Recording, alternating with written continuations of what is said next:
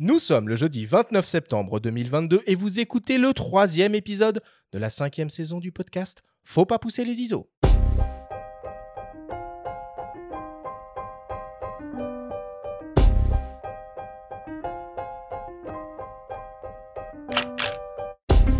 Bienvenue sur Faut pas pousser les ISO, le podcast hebdo pour tous les passionnés de photos et de vidéos. Je suis Arthur Azoulay et j'anime cette émission avec mon ami le journaliste Benjamin Favier. Cette semaine, on s'intéresse au marché de la photo avec Damien Rouet, le fondateur et rédacteur en chef du magazine en ligne Phototrend. À la veille de l'ouverture du salon de la photo parisien, nous allons essayer de décortiquer les stratégies des différentes grandes marques, revenir sur leurs dernières nouveautés et tenter de jouer à Madame Irma pour prédire quels seront les produits qui risquent de voir le jour dans le futur. Cette émission est présentée par MPB, la première plateforme mondiale d'achat, de vente et d'échange de kits photos et vidéos d'occasion. Déjà 3, déjà 3, déjà 3, Benjamin. Ouais, ça file, hein. Ça file, ça file. Grosse semaine hein, cette semaine. Pour nous, en travail en studio. Pour les auditeurs, beaucoup de choses à venir dans leurs oreilles. Euh, la semaine prochaine. Ouais, moi, tant qu'on parle pas de politique et des élections italiennes, ça me va. ouais, voilà. Bon, ça va quand même, Benjamin, du coup? Bah écoute, à fond, hein, il faut tenir, euh, tenir le choc dans ce marathon juste avant le salon qui va en être un autre. Ouais, la semaine euh, prochaine. Ouais, On ouais. sera. On, On va, en aller. parler avec euh, notre invité qui y sera aussi. On a le plaisir d'accueillir un confrère dans notre studio à nos micros. Damien Rouet, comment vas-tu? Très bien, merci Arthur. Damien, si tu le veux bien, je vais quand même te présenter à nos auditeurs pour ceux qui ne te connaîtraient pas encore. Alors, tu es le fondateur et le rédacteur en chef du magazine en ligne Phototrend qui fête très bientôt ses 14 ans. Phototrend, c'est le site préféré des photographes. Vous proposez gratuitement et quotidiennement à vos lecteurs des articles pour suivre l'actualité matos et culturelle de la photo, des tests de boîtiers, optiques, accessoires, logiciels, des interviews de photographes et des tutoriels pratiques. Est-ce que j'ai bien résumé la ligne éditoriale de Phototrend? Ouais, c'est bien ça. Donc là, les 14 ans et surtout l'année prochaine, les 15 ans. Eh mais Damien, du coup, tu es le dernier pure player, euh, pure player photo sur le web, là. Le Ah, dernier on- des On Mohicans. résiste, on résiste. bon, en tout cas, on est super content euh, de t'avoir euh, avec nous. C'est pas la première fois hein, que tu viens dans ce Mhm. podcast. Tu étais déjà là en saison 1, mais c'est la première C'est fois la première fois en physique, en physique, live, C'est vrai. dans notre en studio. présentiel. Et ça, c'est quand, même, c'est quand même vachement mieux. Très beau studio d'ailleurs. Merci beaucoup. alors, au cours de cette émission, on va entendre beaucoup, mais alors beaucoup euh, de témoignages Trop.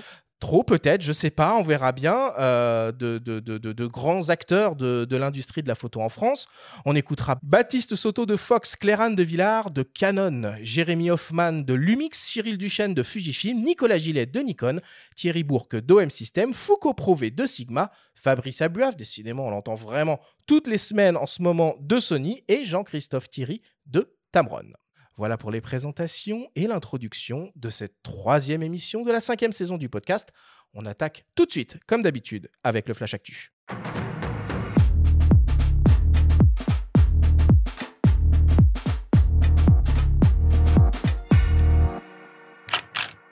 Cette semaine, dans le Flash Actu, Tamron adapte son 150-500 mm en monture Fujifilm X. Le salon de la photo ouvre ses portes dans quelques jours à Paris et le prix Bayeux des correspondants de guerre revient pour sa 29e édition.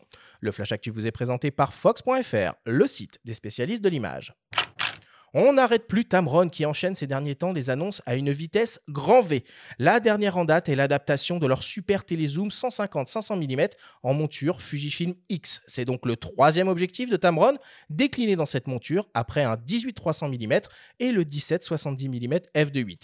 Ce nouveau 150-500 mm équivaut donc à un 225-750 mm en tenant compte du coefficient de conversion de 1,5 fois imposé par le format capteur APS-C. L'objectif est composé de 25 éléments répartis en 16 groupes avec un élément XLD à, très faible dispersion, 5 éléments LD à faible dispersion, 2 lentilles asphériques et le revêtement BB bar G2. Il exploite une motorisation autofocus linéaire VXD et intègre une stabilisation optique programmable. L'objectif est protégé contre les intempéries, mesure 21 cm de long replié et pèse environ 1,7 kg sans son collier de fixation trépied. Le nouveau Tamron 150-500 mm f5.67 DI3 VC VXD en monture Fujifilm X sera disponible le 13 octobre prochain. Pour l'instant, son prix reste encore inconnu.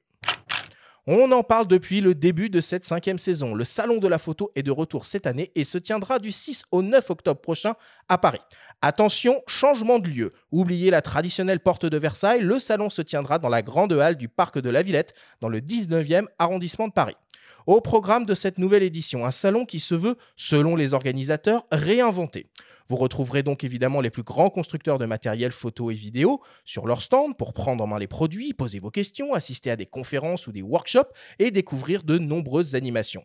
On retrouvera également un village de vente pour faire vos achats qui propose traditionnellement des offres spéciales salon. Le salon, pour sa part, proposera la nuit de la photographie portée par le magazine photographie.com, une grande exposition de la photographe Françoise Huguier intitulée De femme à femme, un cycle de conférences, les grandes rencontres et des ateliers encadrés par des photographes. Pierre-Anthony Allard pour le portrait en studio, Jean-Christophe Béchet pour la street photo et Jean-Christophe Ballot à la photographie d'architecture. Enfin, des photospots thématiques pour tester en conditions réelles les boîtiers optiques seront installés tout à l'intérieur du salon. Toutes les infos sont à retrouver sur le site officiel du Salon de la Photo. Pensez à vous inscrire auprès d'un constructeur pour obtenir votre invitation.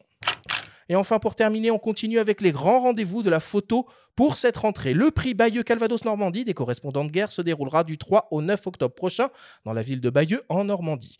Au programme de cette édition, des expositions évidemment, mais aussi des soirées, des projections et de nombreux rendez-vous. L'exposition événement de cette édition est celle des photographies jamais dévoilées du journaliste Albert Londres, décédé en 1932 et connu pour son art du récit, son engagement contre l'injustice et les violences les plus diverses à l'encontre des fous, des prostituées, des bagnards et des noirs traités en esclaves. Il sera également possible de découvrir une exposition de Harris Messinis de l'AFP sur la guerre en Ukraine, une exposition collective portée par Médecins sans frontières sur les gangs à Port-au-Prince, une exposition de Kiana Ayeri sur les femmes afghanes, une exposition d'Edouard Elias et Abdouloman Eassa sur le Djebel Mara au Soudan, et enfin une exposition multimédia d'Evgeny Maloletka et Mtislav Chernov d'AP sur Mariupol. Le programme complet est à retrouver sur le site officiel du festival.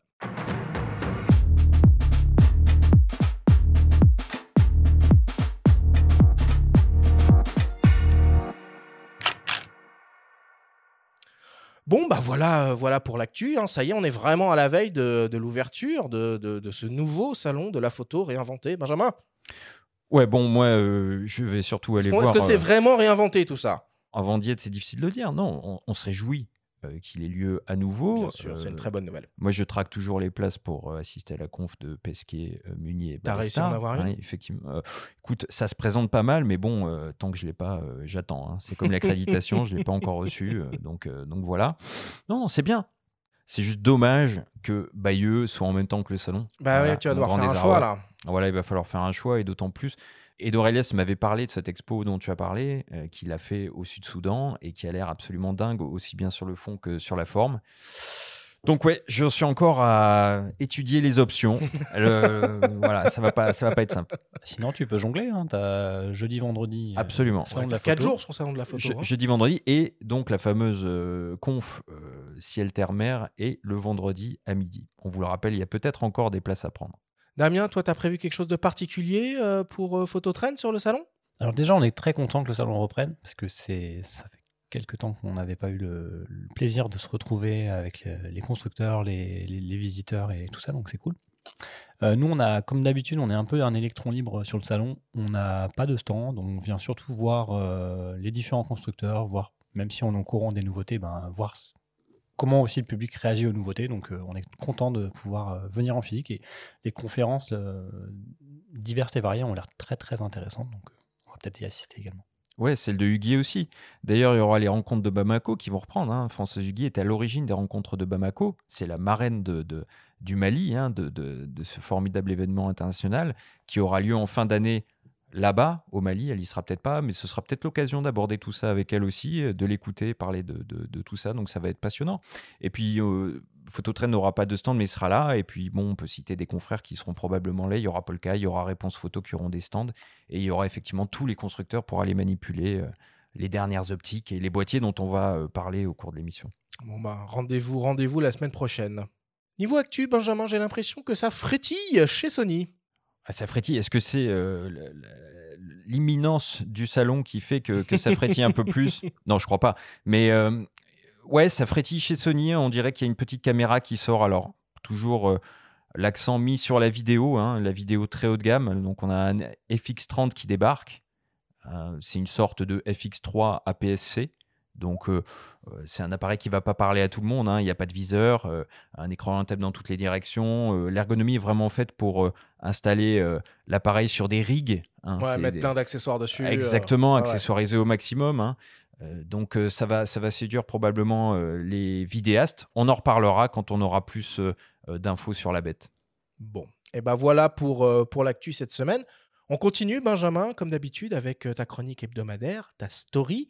Cette semaine, euh, nous nous penchons sur les premières images prises par le télescope James Webb au travers d'un entretien avec David Elbaz, qui est chercheur au commissariat à l'énergie atomique et aux énergies alternatives, pour comprendre avec lui leur intérêt scientifique et leur interprétation en couleur, puisqu'il s'agit d'abord d'images infrarouges. La story vous est présentée cette semaine par Sony et sa gamme de boîtiers hybrides plein format photo et vidéo pour les professionnels et les amoureux de la belle image.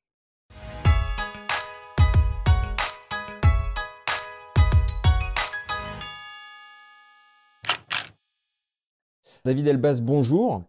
Bonjour. Vous êtes directeur scientifique du département d'astrophysique du commissariat à l'énergie atomique et aux énergies alternatives. Vous dirigez aussi la rédaction de la revue Astronomie et Astrophysics et vous êtes l'auteur de plusieurs ouvrages. On peut citer À la recherche de l'univers invisible. Depuis juillet, nous voyons beaucoup d'images diffusées par la NASA, les agences spatiales européennes et canadiennes issues du télescope James Webb. Ce qui frappe, au-delà de ce que montrent et révèlent ces photos, c'est leur beauté. Est-ce qu'un scientifique comme vous est aussi sensible à cela que peut l'être le grand public? Euh, oui, bah, c'est une bonne question parce qu'effectivement, il y a eu euh, un- une véritable révolution dans euh, l'imagerie de l'univers qui s'est produite en particulier avec le prédécesseur du télescope spatial euh, euh, James Webb qui s'appelait le télescope spatial Hubble. Euh, on s'est rendu compte que, euh, dans un premier temps, que les gens, le public en général, étaient très sensibles aux couleurs, à la beauté. Et puis, les études ont montré que les scientifiques eux-mêmes, lorsqu'ils publiaient euh, des articles dans lesquels ils prenaient, euh, ils prenaient garde à essayer de montrer leurs résultats avec des couleurs, que ce soit à travers des graphiques ou à travers des images, et qu'ils ils- ils prenaient un peu de temps pour euh, développer un peu la beauté de leurs images, euh, leurs articles étaient plus cités. Euh, même d'un point de vue scientifique, le- le- le- leur message scientifique passait mieux. Mhm. Et euh, donc, bon, il y a, bien, bien évidemment, quand on regarde l'univers, par exemple, dans l'infrarouge avec le télescope spatial James Webb, la couleur des images est artificielle, hein, elle est fausse.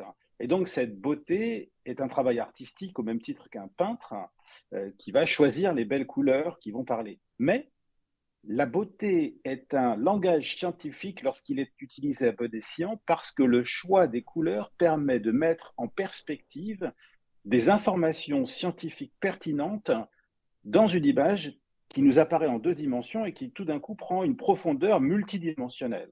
Pardon de vous couper, mais oui, tout à fait. Jusqu'à quel point est-ce qu'on peut faire confiance à des couleurs représentées sur des images qui sont donc, vous l'avez dit, artificielles, mais ainsi que à la manière dont les éléments sont euh, orientés finalement, parce que tout est biaisé entre guillemets. Vous, je crois que vous parlez de faux informatifs. Voilà, exactement. Alors, il y, a- deux aspects. Il y a, euh, par exemple, même euh, dans, cette, image qui s'appelle la, montagne mystique, le choix du terme la montagne mystique est, déjà vraiment assez parlant euh, de la part des, scientifiques américains du Hubble Heritage Project qui ont fait, alors ça c'était pour une image télescope spatial Hubble, Euh, ils ont choisi un zoom particulier, un angle particulier, et ils ont montré un cocon de poussière dans lequel naissent des étoiles, euh, à la verticale, un peu comme une cathédrale, euh, qui donne le sentiment euh, d'un- d'une élévation. euh, euh, c'est ce que Emmanuel Kant appelait la- le sentiment de sublime lorsqu'on regarde une montagne et qui pousse l'âme à s'élever, la raison à s'élever. Donc effectivement, à ce niveau-là, il y a quelque chose qui est entièrement artificiel.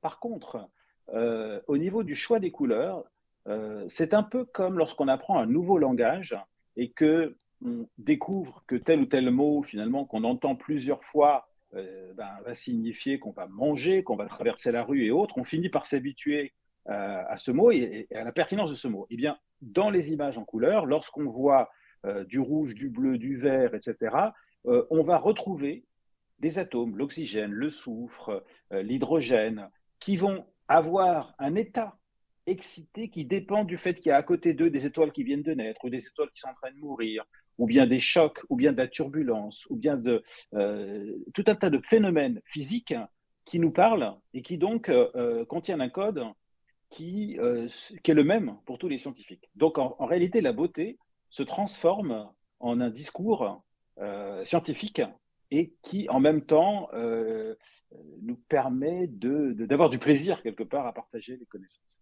En quoi la première image directe d'une exoplanète, qui a été euh, capturée par le, télescope James Webb, constituerait un tournant pour l'astronomie, comme l'a déclaré euh, Sacha Hinckley, un professeur d'astrophysique à l'université euh, d'Exeter à l'agence spatiale américaine? Parce que, en soi, le fait de voir une telle image d'une exoplanète, c'est pas, pas vraiment inédit. Non, vous avez raison. Je suis même étonné qu'il ait dit ça, parce que, en réalité, la, détection d'une planète euh, euh, en imagerie directe, ça avait déjà été réalisé.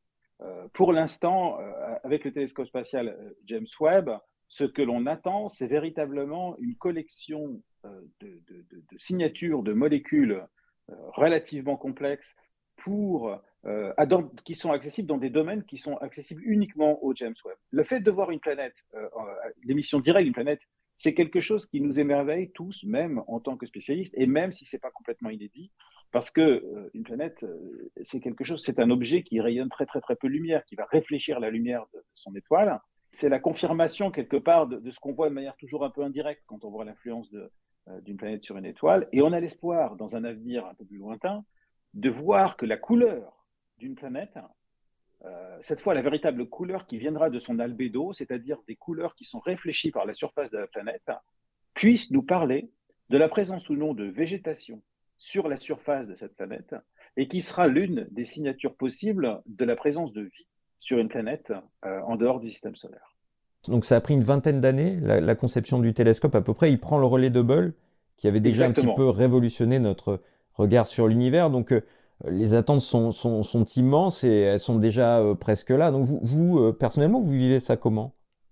Bah, En fait, on, est assez excité parce qu'on a ici un, télescope qui a la capacité de voir dans l'invisible. C'est pas la première fois qu'on voit dans l'invisible, mais il ouvre quelque part un regard dans un domaine invisible, dans le sens où il n'est pas du domaine du visible, il est dans l'infrarouge, mais qui, a la capacité de plonger dans les confins de l'univers et de voir euh, ce qui se passe dans l'atmosphère des exoplanètes là où personne n'avait vu avant.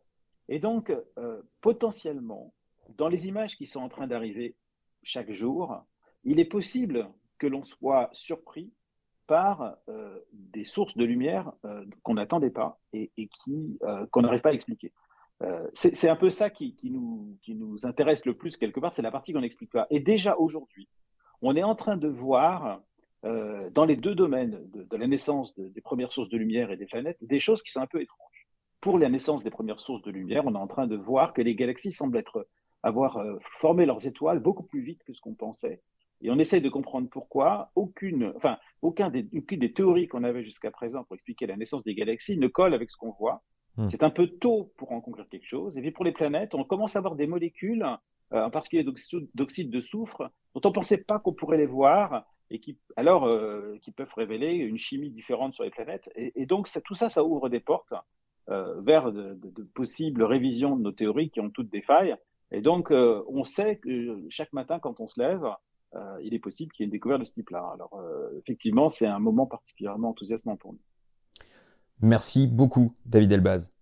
Avec plaisir.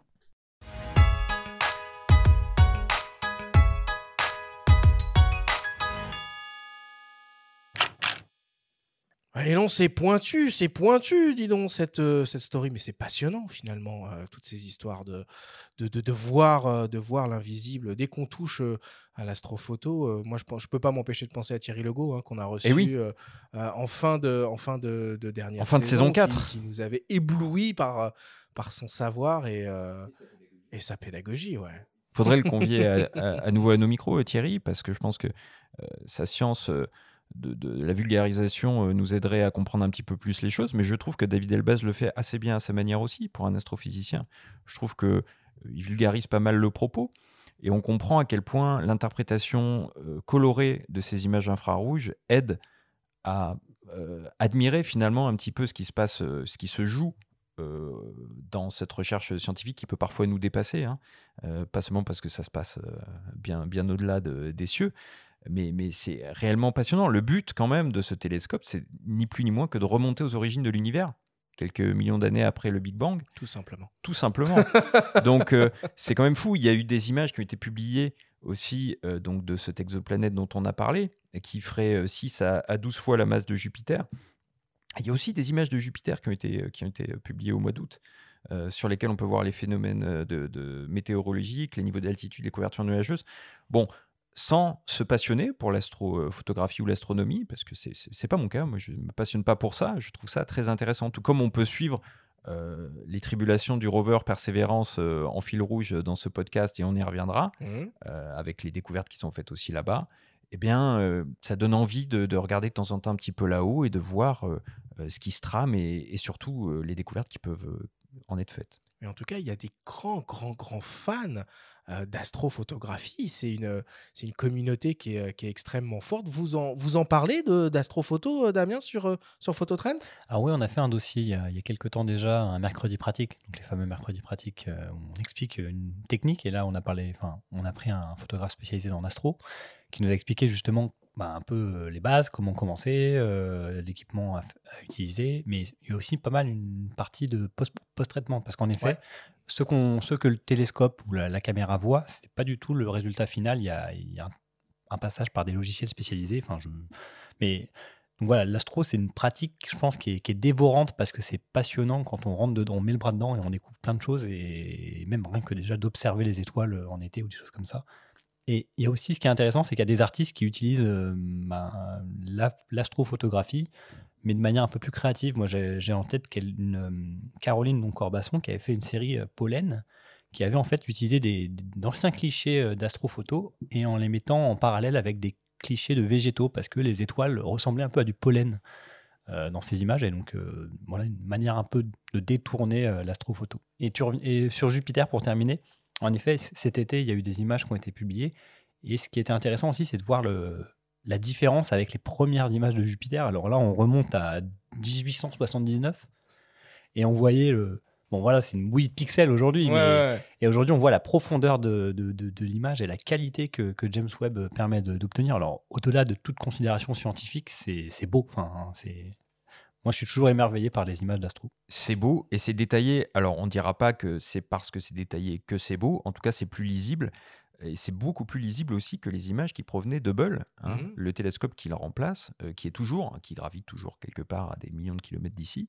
Euh, et euh, effectivement, ça ouvre d'autres portes scientifiques. Bon, bah voilà pour cette story. Merci beaucoup, Benjamin. C'était une fois de plus extrêmement passionnant. Euh, je vous propose qu'on fasse une, petite pause, une petite respiration. On revient dans quelques secondes après une courte publicité.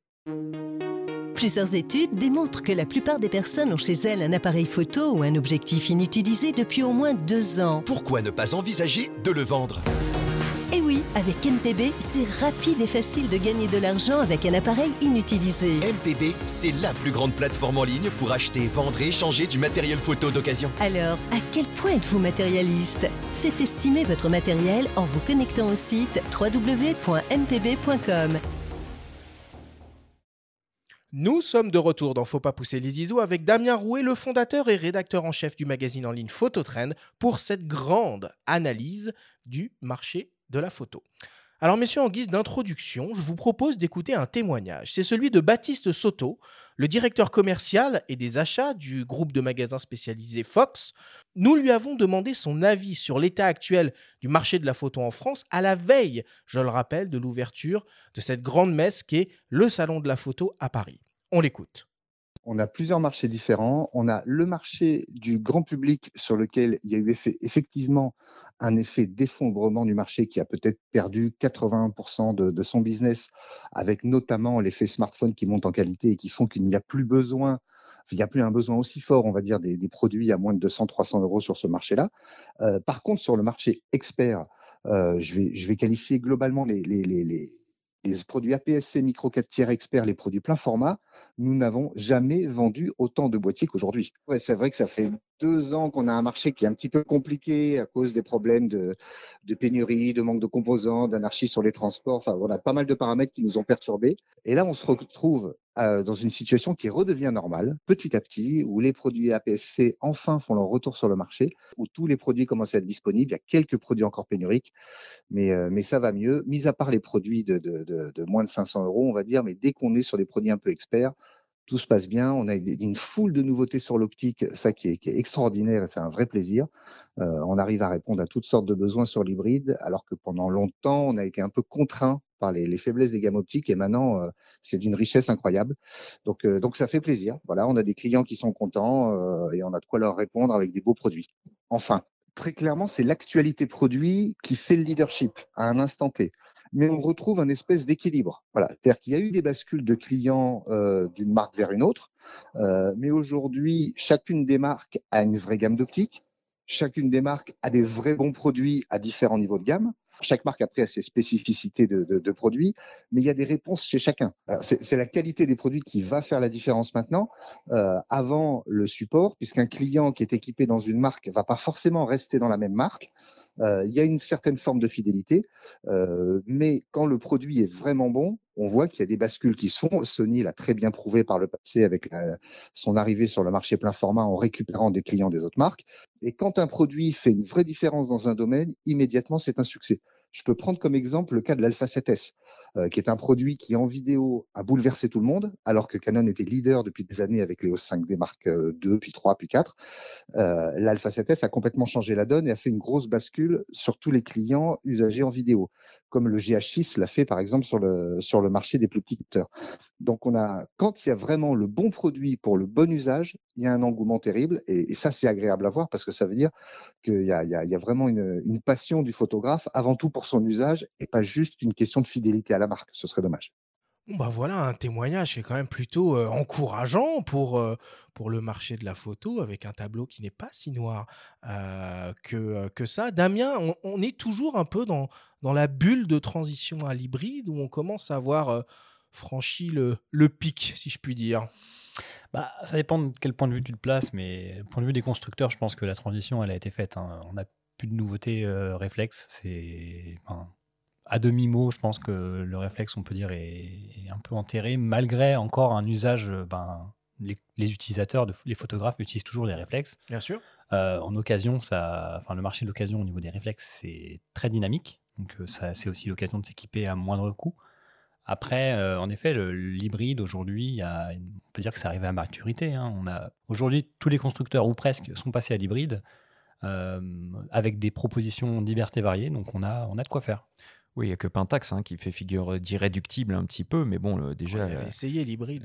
Oh. Oui, par deux fois d'ailleurs. et non, ils ne sont pas arrivés. Euh, ou en tout cas, ils n'ont pas persévéré. À l'époque, c'était peut-être peut-être trop tôt. Ça arrive parfois d'avoir raison trop tôt. En tout cas, en dehors de Pentax, c'est vrai que le réflexe n'est plus trop d'actualité. De toute façon, euh, des marques comme Canon ont annoncé officiellement que, sauf si la demande l'exigeait, le développement de nouvelles optiques serait interrompu, mmh. ce qui veut dire en creux que il n'y en aura pas forcément Après, de nouvelles. Il ne faut jamais voilà. dire jamais. Hein. Il y a des rumeurs ah comme quoi les Leica ressortirait un boîtier argentique. Hein. C'est pas vrai. Euh, je te jure. Ah oui Donc euh, voilà. Après, euh, tout n'est pas si noir, non, mais ça dépend, comme Damien le disait, ça dépend du point de vue. Ça dépend aussi par quel bout on prend le marché. Puisqu'il parlait de, du marché d'entrée de gamme aussi, hein, Baptiste, dans, dans son témoignage. Le marché d'entrée de gamme, il est quand même sinistré. Euh, il est abandonné euh, au niveau des compacts, hein, au niveau des, des, compacts grand public, mais de plus en plus aussi au niveau des compacts experts, parce qu'on voit plus euh, les, les, séries RX100 ouais. chez Sony commencent à se tarir un petit peu. On voit les ZV le, hein, qui D'ailleurs, je crois mais... que le RX107, le dernier, voilà, et, on en est au 7. Vois, il est plus forcément euh, produit. produit. Enfin, ouais, je sais pas, mais c'est le RX106 qui marche bien. Bah absolument. Donc tu vois, ces produits-là, les PowerShot G chez Canon, les, les, TZ chez Panasonic, qui, qui, étaient des produits quand même importants, assez, assez symboliques que beaucoup de gens pouvaient avoir euh, sur eux en complément d'un téléphone. Aujourd'hui, c'est plus le cas. Quoi. On voit plus ces produits-là. Et puis Nikon et Lumix ont euh, officialisé cette année aussi l'arrêt de, de, recherche et développement sur les compacts. Bon. Il y a, y a clairement un tournant, la messe est dite, ouais. Donc on est sur un marché maintenant d'expertise et euh, de loisirs de luxe. En tout cas, il y a un truc qui est quand même super chouette, c'est qu'avec cette transition à l'hybride, tous les constructeurs ont introduit une, nouvelle monture et remettent à jour ou développent des gammes entières d'optiques. Donc c'est vrai que on le voit bien dans, dans, dans l'émission, les annonces de nouveaux objectifs, c'est toutes les semaines. C'est cool ça. Oui, ça a toujours été un peu le cas. Les optiques, enfin, depuis que euh, des marques comme Samyang euh, ont pris euh, la roue de, de Sigma et Tamron, notamment à l'époque des réflexes, on a toujours vu beaucoup d'optiques. Là, c'est vrai qu'il y a peut-être une, une frénésie. Et bon, la monture, depuis, depuis un moment, elle va en poupe. hein. Tout le monde s'en empare, que ce soit Voigtlander, Samyang, Vitrox. Enfin, on peut, voilà, on peut tous, euh, tous, les Sigma, citer. les gros aussi, Et, voilà. et- et bien sûr, Tamron Sigma qui continue aussi à développer. On va parler de tout ça, hein, puisqu'on va entendre les uns et les autres. Maintenant, c'est bien. En tout cas, ça me plaît qu'on parle de monture plus que de marque. Parce que, à mon avis, c'est comme ça qu'il faut raisonner. Il faut raisonner en termes de monture avant de parler de, de marque. Mais bon. Sauf qu'aujourd'hui, Ouais. majoritairement, une monture égale une marque presque. hein. Ouais. À part Sony, on va Eh dire. ben, ouais, Oh, Nikon ben, maintenant, ça Nikon commence un arrive, à voilà. s'ouvrir. Voilà, mais- c'est ça. Ouais, ouais, non, justement. La monture, elle, elle regroupe euh, Sigma, Lumix, Oui. euh, Leica. Oui, mais c'est là, Euh, oui, C'est c'est les utilisateurs de petit- Canon qui sont un peu tristes, qui n'ont pas Oui, vraiment beaucoup d'alternatives, voire pas du tout. Surtout Pour qu'en l'instant. ce moment, voilà, Canon, bon, il y a eu une petite histoire dernièrement, euh, les optiques Viltrox. Euh, Oui, AF, Samyang aussi, il y a eu euh, une histoire. Samyang aussi, ouais, ouais, ouais. Mais officiellement, je crois que Canon Allemagne a indiqué que les optiques Viltrox avaient été retirées euh, en raison de violation de brevets, De brevets, et ouais. de design euh, Bien sûr. industriel.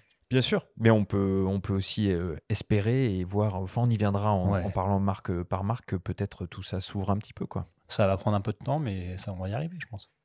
Bon, en tout cas, euh, on a bien compris que, les smartphones avaient fait beaucoup de mal à tout ce que tu disais, hein, les, compacts, les boîtiers d'en- d'entrée de gamme.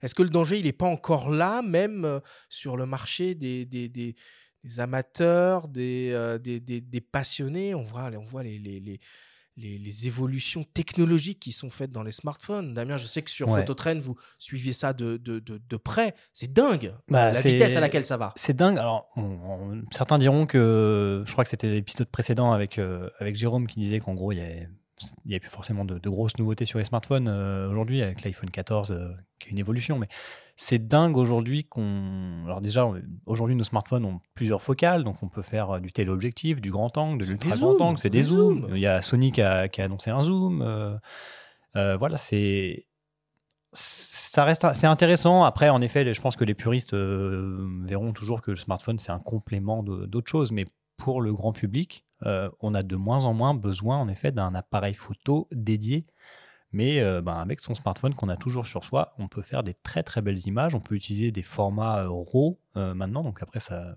pour pouvoir faire un peu de traitement. Mais surtout sur les smartphones c'est la force de l'algorithme. On est plus, enfin, on est, on est sur l'optique un petit peu, mais on est surtout sur un traitement logiciel algorithmique.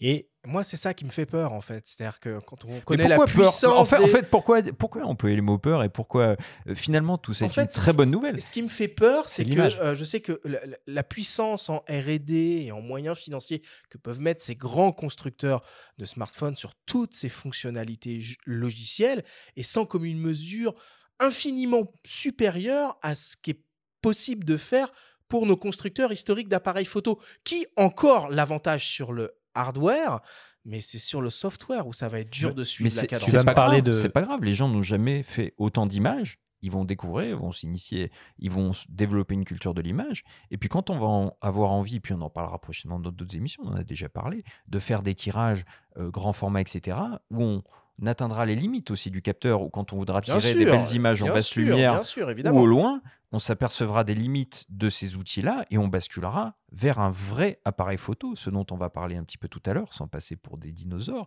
Beaucoup Euh, parlé tout à l'heure. Voilà. et, et- et il faut être clair aussi.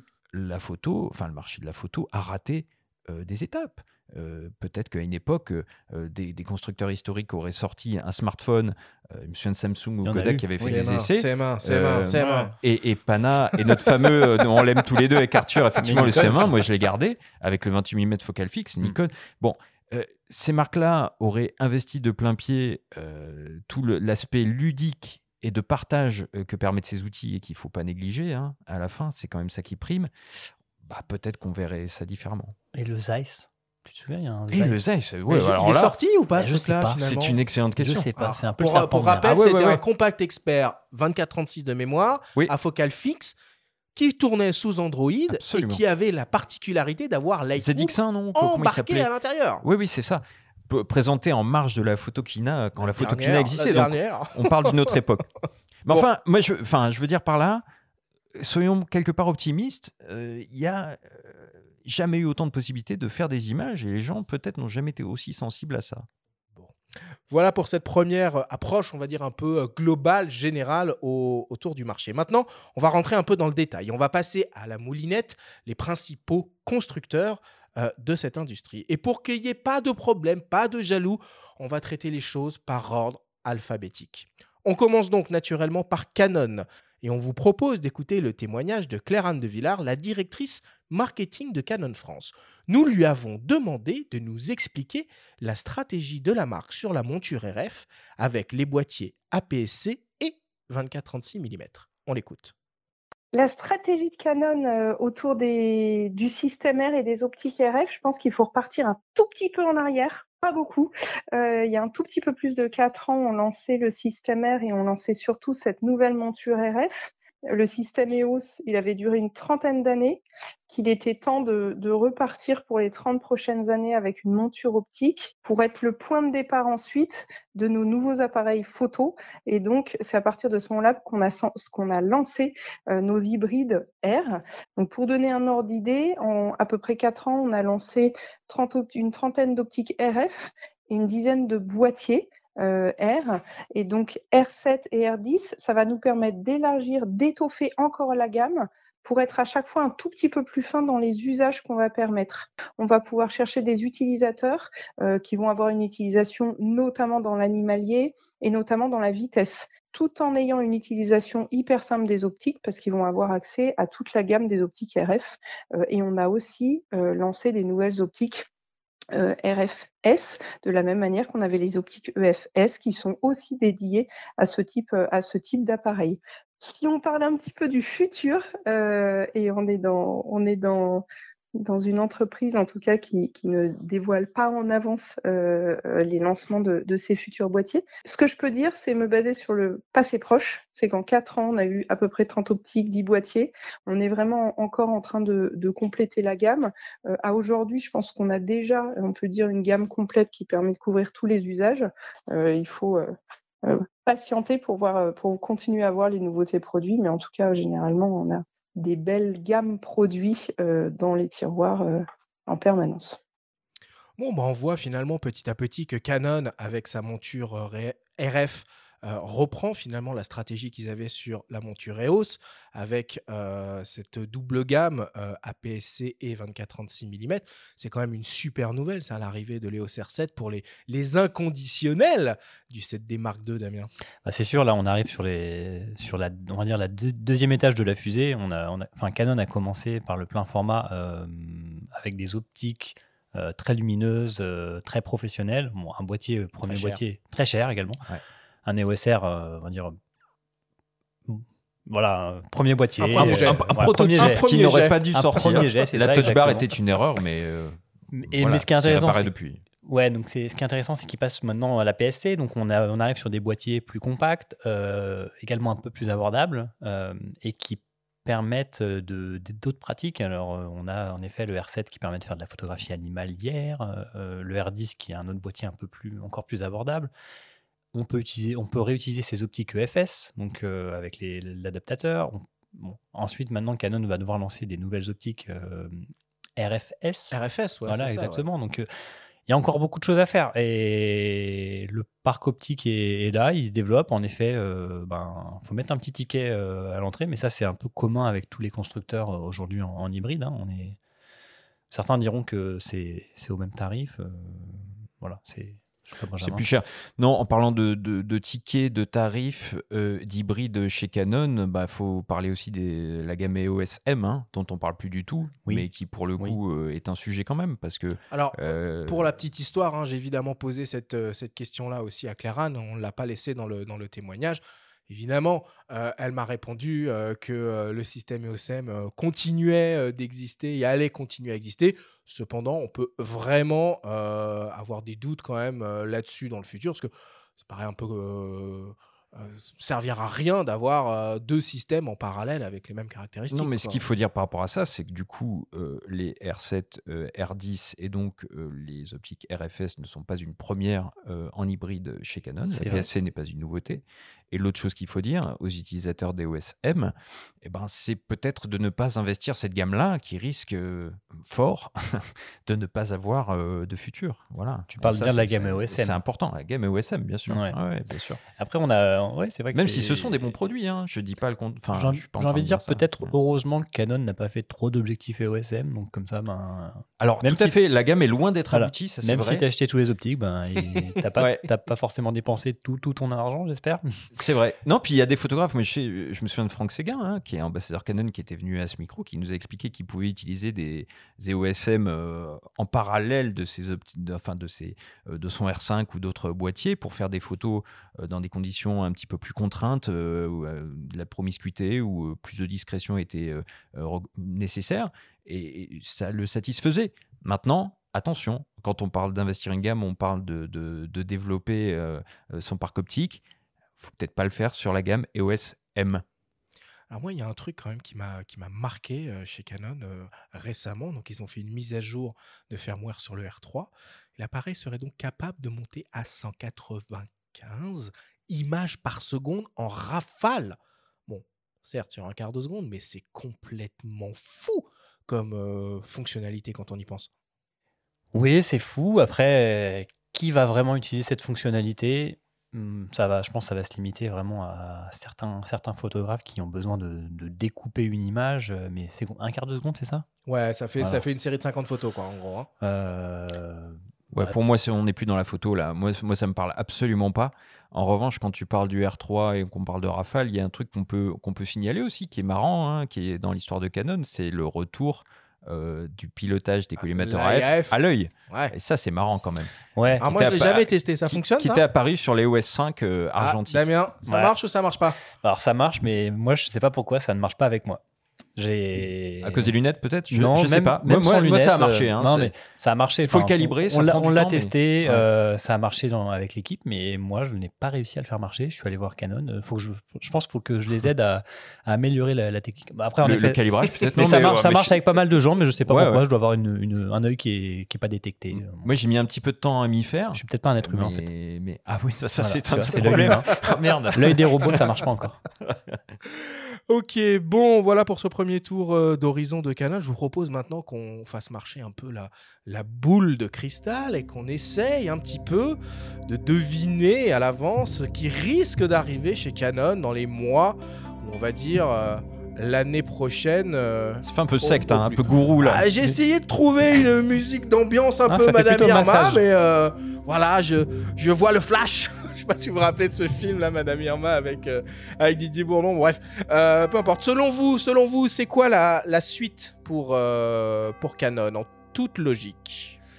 Alors moi j'ai envie de dire, Canon ces derniers temps a, essayé d'innover euh, avec des produits qui sont un peu à l'écart de, de ce qu'ils font habituellement. Tu- il y a les, fameuses, euh, bon t'as les imprimantes Zoé Mini, le, hum, t'as la REC aussi qui permet de, c'est un petit mousqueton voilà qui permet avec un petit appareil photo et puis une- le zoom, le Ouais, euh, Zoom, PowerShot ouais. Zoom. Pourquoi pas faire de un, smartphone, un télescope euh, photo pour, euh, pour aller admirer les étoiles Télescope photo. Voilà. Ok, ok, t'as un avis différent Ah, pourquoi toi? Pas Non, bah, si, si on, si on se place du point de vue raisonnable, Non, Ouais. bien sûr. Soyons Il manque- il manque, en euh, manque un. il, man- il manque le, le R1 évidemment, Oui, le- si, on, si, on peut, si on peut l'appeler comme ça, puisque bon, Il n'y euh, a pas de nom final. il n'y a de- pas encore de nom final. Et si bien même, Là, il y a des chances quand même qu'il s'appelle comme ça. et s'il y en avait R0 un, évidemment, on n'est pas au courant. Évidemment. R1X, peut-être Hmm, Ah Ouais. oui, ça me dit quelque Ah, chose. Ça pourrait, ça Ouais. pourrait.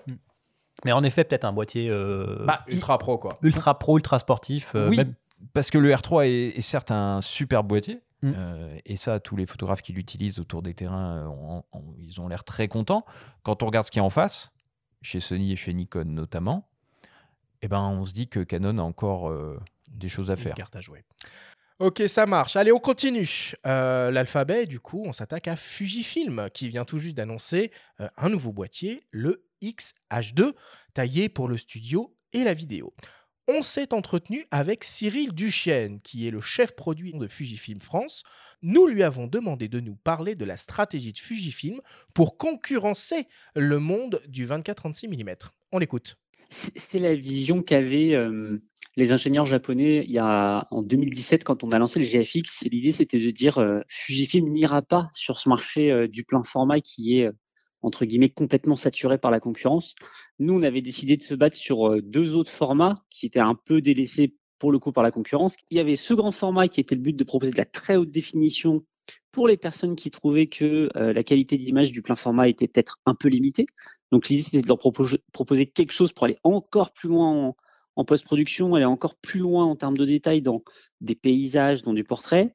Et l'idée c'était toujours de pousser par le bas euh, avec la PSC pour aller chasser euh, les utilisateurs de plein format qui voulaient euh, de la vitesse, de la rapidité, qui cherchaient mine de rien à travers des boîtiers hybrides de la discrétion. Et l'idée de la PSC chez Fujifilm depuis le début a été de proposer une alternative plus légère, plus économique aussi aujourd'hui à tout, tout, ce panel disponible sur le plein format. Et aujourd'hui, euh, avec les la sortie récente euh, du XH2, on est aussi capable de venir proposer sur la PSC de l'ultra haute définition.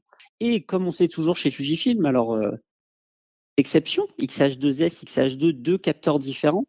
je n'ai pas de boule de cristal, mais on peut deviner que le, capteur du XH2 risque de découler sur le reste de la gamme comme on en a l'habitude dans les prochaines années.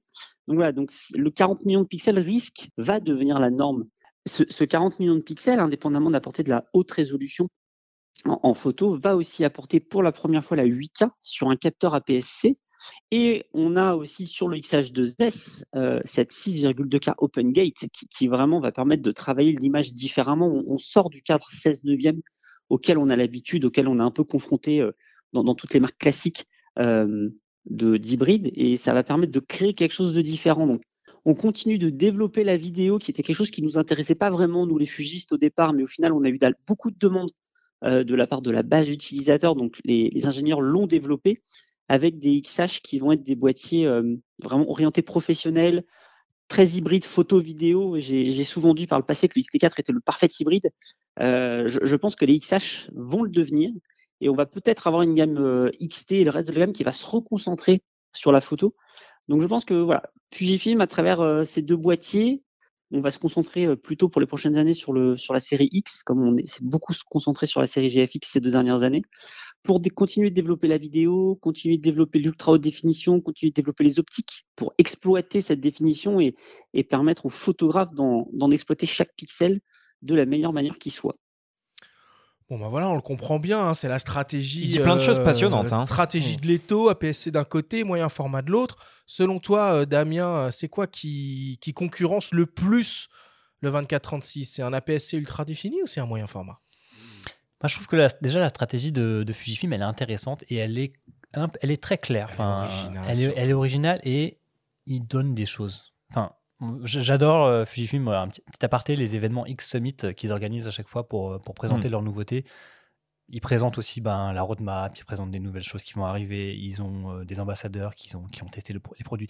Enfin, c'est... les ingénieurs disent souvent beaucoup de choses. Oui, exactement. Ce que, c'est sur 50 mm 1, ils avaient expliqué pourquoi ils n'avaient pas réussi à faire un 33 mm, enfin F1 à l'époque. Enfin, je suis d'accord avec toi. Hein. Ils ont une, espèce, une certaine transparence qu'on, qu'on apprécie beaucoup. Donc après, tu me demandes est-ce que est-ce que la PSC est le moyen Qu'est-ce qui est le plus concurrence le plus le plein format entre la PSC et le moyen format J'ai envie de dire les deux et aucun des deux parce que chacun a, son intérêt. Fujifilm a commencé sur la PSC euh, et euh, la stratégie de se dire bah on va pas faire comme les autres d'aller sur et plutôt aller sur le moyen format plutôt que le plein format. Bah, je pense qu'elle est réussie parce que quand on voit les, les parts de marché que Fuji a réussi à avoir sur le moyen format justement, euh, alors Certes, ils ne s'en vont pas euh, des, palettes entières tous les jours, mais euh, je me souviens plus des chiffres, mais c'est une croissance énorme euh, déjà du, de ce marché-là. Et, le rend abordable de plus en plus. c'est ça, le rend abordable. Et à côté, on a des acteurs comme Hasselblad ou Pentax qui font un peu grise mine, hein, je pense. En tout cas, Fujifilm est cohérent. Ça, c'est la chose qu'il faut dire parce que sur la tendance actuelle du marché, Baptiste le disait en introduction de notre échange, euh, un marché qui revient aux petits capteurs, entre guillemets, ce qui n'a rien de dégradant, hein, mais au système APS-C micro 4 en force. Fuji- Fujifilm, depuis le début, en hybride, il mise sur le format APS-C. Donc, ça, euh, pour le coup, c'est très cohérent. Et à mon avis, ce qu'il faut dire, c'est pas qu'ils vont concurrencer le, le plein format, enfin que le moyen format ou l'APS-C vont concurrencer le plein format. Euh, le risque pour Fuji, c'est presque de euh, s'auto-concurrencer. Je m'explique, Mm. c'est-à-dire que le XH2, qui propose aujourd'hui une très haute définition sur de la PSC, va peut-être commencer à faire un petit peu d'ombre à l'entrée de gamme moyen format chez eux. Bah, Il va falloir que dans les discours, ils soient, ils soient, ils soient malins, ils Alors, soient il parle habiles. pas de moyen format, il parle de grand format. Oui, hein, c'est Tout à fait, ouais, hein. ça, bon. ça, ça se discute. hein. Bah, euh, ouais, pourquoi pas Large format, pourquoi pas Pourquoi pas En tout cas, un GFX 50S euh, Mark II, qui est un très bon boîtier avec un autofocus quand même largement en deçà du, du GFX 100S, qui est vendu deux fois plus cher, euh, peut euh, commencer à avoir un peu peur de, de voir arriver un XH2 euh, qui sont de merveilleux boîtiers. Alors, j'ai pas encore testé le XH2, mais le XH2S, qui est à mon sens le meilleur APS-C que j'ai jamais, euh, jamais euh, utilisé avant le Nikon D500 auparavant, euh, qui était un réflexe extraordinaire. Euh, le XH2S est un formidable outil. Euh, c'est- un rock. C'est très solide. Euh, la qualité d'image est assez euh, époustouflante. La stabilisation est là. Finalement, autant d'ingrédients qu'on peut louer sur des appareils euh, plein format. On les retrouve sur la PSC Et c'est avec une gamme optique aussi. superbe. Et l'autofocus, tu as raison de le, souligner, c'est très important, euh, progresse. Un argument de plus euh, qui va contre le GFX 50S Mark II qui souffre euh, d'un autofocus, pour moi, à la traîne. Certains diront que le, moyen de format, c'est aussi une autre pratique photo, qu'il faut prendre son temps. et- Absolument, et bon. absolument. Et, Mais- et quand on a testé, enfin, on n'a on n'a pas encore publié le test, mais on a testé le GFX 100S, et en effet, si tu vas trop vite, dans tous les cas, ton image est ratée.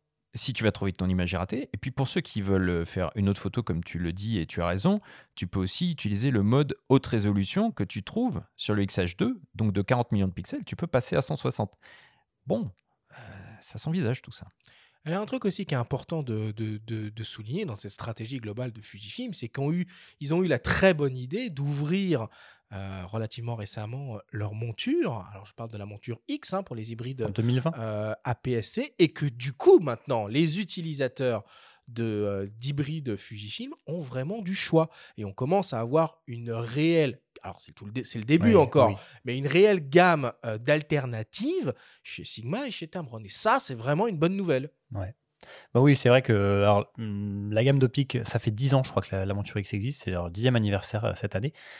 Et bon, on a les optiques Fujifilm, elles ont toujours eu, euh, ben voilà, ce, ce- enfin les, les photographes Fuji adorent les optiques Fuji parce qu'elles sont compactes, euh, légères, euh, lumineuses, très Bien aussi. construite, Euh, très bien très, construite. très très voilà, bien, bien construite, euh, ergonomique. Hum, Bon, après, il y a toujours des choses à redire. Et puis, Fujifilm continue de commence plutôt à renouveler ses- sa gamme. hein. On a donc là le nouveau 50 56 mm euh, f1.2. F1.2, il y a, il y a trois 50 mm f1.2, donc il y a le nouveau qui remplace l'ancien, et puis il y a celui à apodisation qui Oui, ça. au catalogue. Et il y a un Donc, voilà. 33 F1.4 aussi euh. Ouais. Mais- Mais, bon, voilà, pour dire que Il renouvelle, ils- oui. ça fait 10 ans, bah, les premières optiques qui sont arrivées bah, commencent à se faire vieilles, et donc, euh, notamment en termes d'autofocus pour la vidéo. Donc, ils sont en train de renouveler tout ça. Mais oui, euh, en effet, euh, tu as Sigma, euh, Tamron, euh, Viltrox, Samyang, euh, plein de gens. Et après, on ne parle pas de toutes les optiques manuelles qui existent ouais, aussi, euh, qui investissent cette monture. Et c'est un plaisir euh, à la fois pour le portefeuille, à la fois pour les possibilités créatives d'avoir plus d'options. Donc c'est tout. C'est le moment un peu de se projeter dans le futur. Selon vous, quel pourrait être l'un des moves de Fujifilm dans un futur proche Damien? Ah bah là c'est facile, enfin. Ah, c'est facile Mais oui, Oh c'est facile. Moi je suis devenu Madame Irma, ça y est. Allez, vas-y. Bah, de toute façon, Fujifilm vient d'introduire un nouveau couple euh, capteur-processeur, euh, cinquième génération. Donc, euh, connaissant la stratégie de Fujifilm, euh, c'est quoi ces cloches? Je coupe.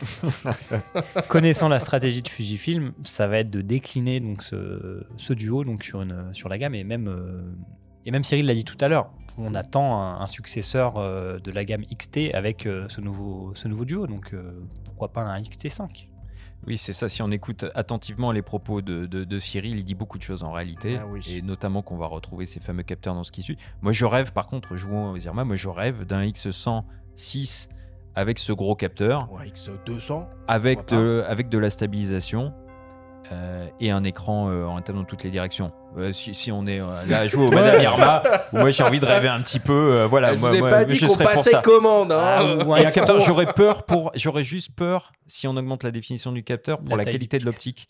Et ouais, bah, qui, qui est, qui est bon, qui est une optique un petit peu moyenne. Elle est même en version 2, le 23 mm f2 intégré.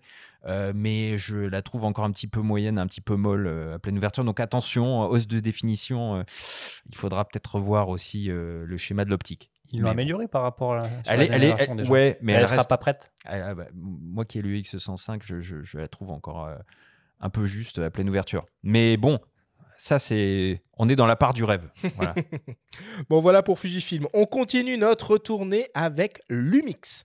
Nous nous sommes entretenus avec Jérémy Hoffman, le responsable marketing Lumix Europe de l'Ouest et du Sud, et lui avons demandé comment la marque allait continuer de front le développement de ses gammes micro 4 tiers et 24-36 mm. On l'écoute.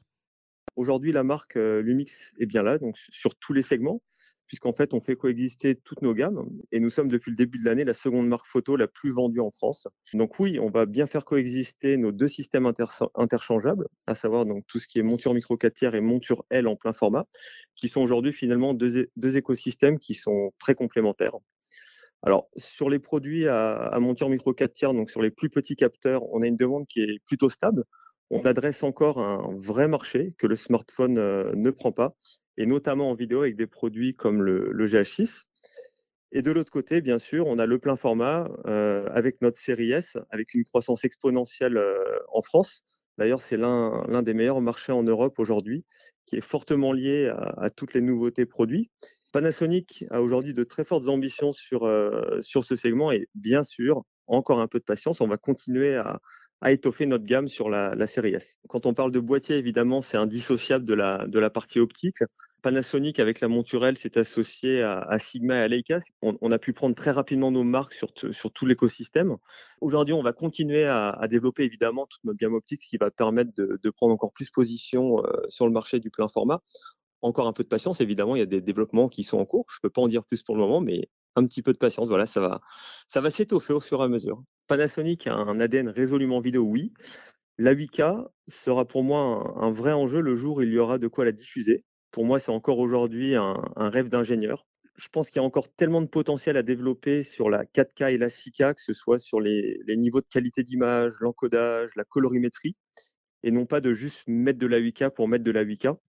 À, à date, aujourd'hui, nous, on est convaincus que chez Panasonic, il faut mieux une excellente qualité d'image plutôt que d'avoir une résolution maximale, mais qui finalement n'est n'est pas optimale, si je peux dire. Aujourd'hui, par exemple, euh, sur le GH6, on a du ProRes en 422 HQ en interne et via SSD aussi, via une mise à jour euh, toute récente, ce qui ne serait pas possible en 8K pour l'instant, alors que nous avons réussi à le faire, par exemple, sur le GH6 en 6K. Bon, bah la 8K, c'est pas pour tout de suite, Damien, si on, si on comprend bien. Non, je pense que euh, Pana va peut-être attendre un petit peu. En effet, c'est intéressant donc, de ce que Jérémy a dit, c'est il préfère faire un bon 4K qu'une euh, mauvaise 8K. Alors, ils, ils diront pas que c'est une mauvaise 8K s'ils la font, mais ce que je veux dire, c'est que là, aujourd'hui, Lumix et ses GH se positionnent vraiment comme un, boîtier qui peut se suffire à lui-même en, étant capable d'enregistrer euh, une vidéo euh, avec un très haut débit en interne. Et c'est le positionnement un peu unique que peut-être veut prendre Lumix. Bah, unique, peut-être pas, parce que même un A7S3, finalement, qui est un peu le, le- la tête de gondole en vidéo chez Sony, euh, se limite à la 4K, hein, puisque l'Alpha 1 fait de la 8K, certes, mais tu vois. enfin, donc. euh, L'euro Non? Finalement, pff, ouais, mais l'euro, finalement, faire de la très bonne 4K, c'est un petit peu le leitmotiv de beaucoup de vidéastes aujourd'hui. Euh, enfin, rappelons au passage quand même le S1H ou même euh, le S5 sont capables de faire de la 6K. hein.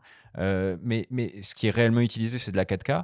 Après, l'intérêt de la 8K, on l'a dit avec Jérôme euh, Kainborg dans l'émission précédente, ça peut être aussi plusieurs usages. Ça peut être de recadrer euh, dans l'image. euh, Ouais. Voilà, ça, ça, ça peut être intéressant. Mais la 8K, c'est pas vraiment finalement euh, un sujet de préoccupation. En revanche, pour faire une, pour l'anecdote, je me souviens qu'une des dernières éditions de la Photokina, dans l'ancien monde, Lumix s'engageait à proposer la 8K au moment des JO de Tokyo, qui auraient dû avoir lieu en 2020. Oui, Bon, c'est vrai. finalement, ça n'a pas été le cas, donc on peut dire qu'ils travaillaient Paris dessus. 2024. Et, et, et, sait-on jamais Non, mais ça montre aussi, et ça, Jérémy le dit bien dans son intervention aussi, que finalement, euh, les moyens de diffusion de la 8K euh, n'ont pas aussi gagné euh, les ménages, etc. Donc c'est finalement un enjeu plus de geeks ou de passionnés comme, comme nous, de férus technologiques, qu'un réel enjeu de pratique. Bah, ça reste pratique, comme tu disais, pour, le, pour le recadrage et, et donner plus de latitude et de possibilités quand tu cadres, euh, quand tu filmes. C'est ça. Après, il faut gérer les poids de fichiers, etc. En tout cas, là, on parle de vidéo. Jérémy manie plutôt bien l'art du teasing, hein, puisqu'il laisse entendre que là, il y a des sorties qui vont venir si, si on, si on l'écoute bien. Donc, mhm. euh, on est curieux de voir un peu ce qui vont sortir, parce que quand même, euh, le talent d'Achille à l'heure actuelle hein, des, des, des, Panasonic, c'est quand même l'autofocus par rapport à la concurrence. L'autofocus, la détection de contraste qui est, qui est souvent pointé du doigt. Là encore, Jérôme, dans l'émission précédente, décidément, si vous écoutez cette émission, écoutez, écoutez l'émission précédente, parce qu'il y a des ponts. Fatalement, il y a des ponts. On a beaucoup parlé de matos. On a, on a parlé dans l'émission précédente de, de, de, de, de vlog, de stream. De vlog ou de vlog et de, et, de vlog. De vlog. Et de vlog, tu vois, de, de, vlog et de stream. Vous faites bien de me reprendre. Et écoutez absolument cette émission pour comprendre ce qu'on vient de dire. Et, et du coup, il y, y, a forcément des points à faire. Et, euh, et voilà. Euh, en tout cas, vis-à-vis de, la, stratégie 24-36 mm, ce que je vais essayer de le rappeler quand même, parce qu'il y a peut-être des, des, auditeurs qui n'ont pas bien conscience de ça. Euh, Panasonic est rentré sur ce marché de l'hybride 24-36 en 2019 avec trois boîtiers euh, pour trois déclinaisons différentes, S1, S1R, S1H, et ont adapté cette monture L, qui est en fait une alliance entre Panasonic, Leica et Sigma. Et ce qui fait que finalement, on a un parc optique euh, absolument euh, incroyable, euh, compatible avec, avec ces appareils-là, avec des modèles dans les trois marques. C'est là que tout à l'heure, je voulais qu'on parle plus de monture que de marque, parce que finalement, c'est ce genre d'exemple, d'ailleurs, qui montre tout le sens de, cette approche-là. Le seul. C'est que si, si, bah, si, on regarde un petit peu juste la gamme Lumix S, c'est vrai qu'elle elle paraît un petit peu balbutiante, et elle l'est, d'ailleurs. Il y a, il y a, beaucoup de, de, de vide à à, combler. En revanche, on rajoute les, optiques Sigma DGDN qui existent en monturel, euh, là, euh, on commence à avoir une gamme d'un tout autre calibre hein, et, qualitatif. Eh ben, c'est, un peu l'effet, je pense, euh, attendu. C'est qu'au au lancement de cette alliance, on s'est dit, bon, bah, qu'est-ce, qu'est-ce qu'ils vont faire? Et là, on se rend compte que ben, à chaque, chaque nouveauté Sigma, par exemple, il y a la monture E, Sony, mais on a la monture L également. Donc, Il y a juste un, déficit, à mon avis, de communication et, de lisibilité pour l'utilisateur et le consommateur. Alors peut-être nos auditeurs euh, se reconnaîtront dans ce que je dis ou pas, je ne sais pas, mais moi, vu de loin comme ça, ou euh, étant, étant dans, dans, ce milieu-là, j'ai l'impression que c'est pas forcément euh, très lisible pour, pour, pour, le consommateur. Tu veux dire que la monture que la, les optiques bah, que qu'il faut considérer cet écosystème dans son ensemble ouais. et, ouais. ouais. Et vis-à-vis des, du système micro 4 l'année dernière, ils ont lancé le roi, le retour du roi avec, avec le GH6, un boîtier très orienté euh, vidéo, mais ça fait longtemps qu'on n'a pas vu arriver quelque chose de très orienté photo euh, là-dessus. Ouais, mais je pense que c'est la stratégie de, Pana là-dessus, c'est de, de, conserver le, la, la, partie GH euh, pour la vidéo, parce qu'en photo, ils se rendent compte qu'ils sont concurrencés par le smartphone. Et alors certes, le capteur est, est un peu plus grand, mais est-ce qu'il est suffisamment plus grand? Est-ce que si peut-être en photographie animalière voilà, ou ah sportive, voilà. Mais bon, mais il y a la PC. On a parlé, tu parlais à juste titre des, des, des, parts de marché prises par euh, Fuji. On vient de louer euh, les appareils Fuji. On voit un R7 qui débarque. Ça va être compliqué pour le micro 4 de faire une place. Alors que moi, j'aimerais bien. Alors, on devance la musique de Madame Irma. Oh, bah, attends, tu attends, peux la lancer. Attends, attends, attends, Voilà, parfait. on, on, commence à travailler des lancements directs. On devient pas mal. Euh, et, là, pour le coup, moi, un G9 euh, Mark II, j'aurais trouvé ça formidable. Parce ah, mais le G9, c'est. C'est un appareil formidable, le G9. Parce qu'il y a des, des optiques. ça, c'est ce que magnifiques. vous voulez. ah, La question, c'est qu'est-ce ah bah qui va se passer selon vous? Bah. tu, tu, veux prendre Je prends? Bon, ce qui va se passer, je pense que ça fait longtemps qu'on n'a pas vu de boîtier euh, plein format euh, ah, Pana. C'est ça, 2019, hein, les, premiers, euh, les premiers S, ça sent le renouvellement encore. on, a, eu le S5 en 2020. Hein. On a le S5 qui était un boîtier plus abordable, plus compact. avec les technos des, des, S première génération. Donc je pense que le prochain, enfin, ce que je voudrais, ce, que, ce qui pourrait arriver, ça serait que, que, que, Pana sorte un S2 ou voir un, non ouais, je veux dire voir un boîtier pro directement, mais bon ouais, en effet, un, un S1.2 ou un S2 avec euh, un meilleur autofocus, euh, peut-être peut-être un boîtier un peu plus compact aussi quand même, parce qu'il faut le dire, quand on a testé les premiers S1, S1H. euh, Ah bah, le S1R, S5 C'était est des belles compact pour bêtes. le coup. Euh, c'est- c'est le- Lequel? Le S5. Oui, le S5, mais justement, oui, oui. euh, s'inspirer du S5 pour. Ah bah oui, oui. Oh, mais je pense pas que. Enfin, moi, je serais. Alors, je serais très surpris qu'ils reviennent au S1 parce que là, pour le coup, euh, tu sens un S5 qui est enfin euh, un hybride euh, compact. C'est ce qu'on veut un peu parce que le S1, c'est des tanks. Alors, ça, ça peut parler à certaines personnes. Après, hein, moi, c'était moi, très j'adore hein. les, j'adore les, les boîtiers qui ont Qui- une bonne qui- ergonomie. Ouais. Et, et là-dessus, bon, il y a d'autres marques qui font des choses très bien. On en parlera peut-être tout à l'heure. Bien sûr. Et donc, euh, le S1 en soi, euh, tu prends bien en main, mais c'est un, un boîtier qui est assez imposant, assez, assez encombrant. Absolument. Tu rajoutes une optique euh, lumineuse et tu as quelque chose de qui n'est pas forcément plus léger qu'un réflexe. Ouais, tout à fait. Non, moi, je les vois pas revenir à un truc aussi gros. Je pense qu'ils ils- ils devraient, en tout cas, je, souhaite qu'ils co- continuent sur la voie du S5, qui est à mon avis un très bon produit, mais il faudrait une cadence un petit peu plus ambitieuse pour euh, ne serait-ce que euh, être un petit peu plus euh, face à un Z6 Mark II ou un Alpha 7 IV ou 7 III même, et surtout. On l'a dit, un autofocus, peut-être à détection de phase, il faudrait qu'ils arrivent à dépasser peut-être ça. Quoi. On en a suffisamment parlé à ces micros. Voilà, voilà, voilà pour l'Umix. Et on continue dans la liste des, grands constructeurs et on s'intéresse à Nikon, qui a impressionné tout le monde hein, l'année dernière avec le lancement du, euh, du Z9, hein, l'appareil ultime euh, pour euh, tous les photographes et tous les vidéastes. Nous nous sommes entretenus avec Nicolas Gillet, le directeur marketing et communication de Nikon France, et on lui a demandé de nous parler de la stratégie de Nikon vis-à-vis de la vidéo, car il est vrai que dans ce domaine, la marque a moins d'expérience et peut-être même un peu moins de légitimité que d'autres. On l'écoute. On a une notoriété auprès des vidéastes qui n'est pas euh, celle qu'on mérite certainement. Euh, paradoxalement, on a été les premiers, euh, il y a quand même pas mal d'années déjà, à proposer de la vidéo sur un réflexe. Euh, on n'a peut-être pas fait un suivi de cette, euh, de cette capacité euh, assez, euh, assez précis. Aujourd'hui, avec la, la gamme Z, c'est vraiment différent. Euh, on a conçu euh, et pensé cette, cette monture et le système pour la vidéo aussi bien que pour la photo. Par exemple, le Z9, évidemment, c'est notre fer de lance. Euh, c'est le premier boîtier à pouvoir faire de la 8K en 60p en RAW et pas que de la 8K, on fait aussi de la, de la 4K en RAW. Euh, donc on met tout ce qu'on sait faire là-dedans sans se limiter. Ce qui permet en fait d'ouvrir des, possibilités sur des boîtiers beaucoup plus polyvalents que des caméras dont c'est l'unique fonction de faire de la vidéo. À la fois par la monture qui offre des fonctionnalités intéressantes en vidéo grâce à la, conception optique qui est plus silencieuse, qui permet de, corriger le focus bracing, donc des choses qui sont vraiment intéressantes pour le vidéaste.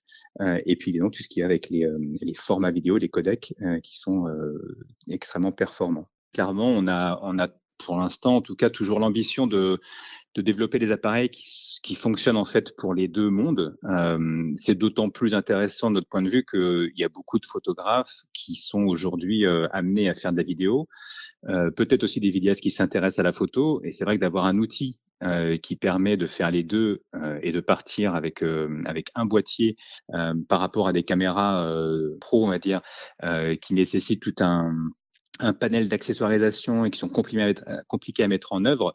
Un Z9, ça, on le sort du sac, on l'allume et il est prêt à faire son travail.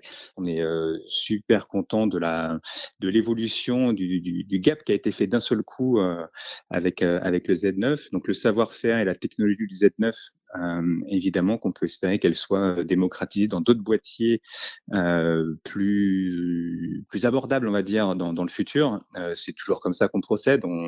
On met en place en fait des technologies grâce à des processeurs euh, hyper performants euh, et qui voilà qui découlent en fait sur les gammes euh, du dessous. Et puis surtout peut-être encore plus de continuer à avoir une gamme d'optiques de plus en plus riche. L'adaptation la, possible avec la FTZ est intéressante mais les innovations et les qualités que permettent cette nouvelle monture sont assez infinies. Donc on continue à développer tout ça. Damien, selon toi, Nikon, il a raison de jouer la carte de la vidéo face à Canon, Sony et Lumix? Ah, C'est une bonne question, ça. C'est vrai que tu... Nicolas en parlait de la vidéo, ça fait un moment que Nikon en fait, mais bon.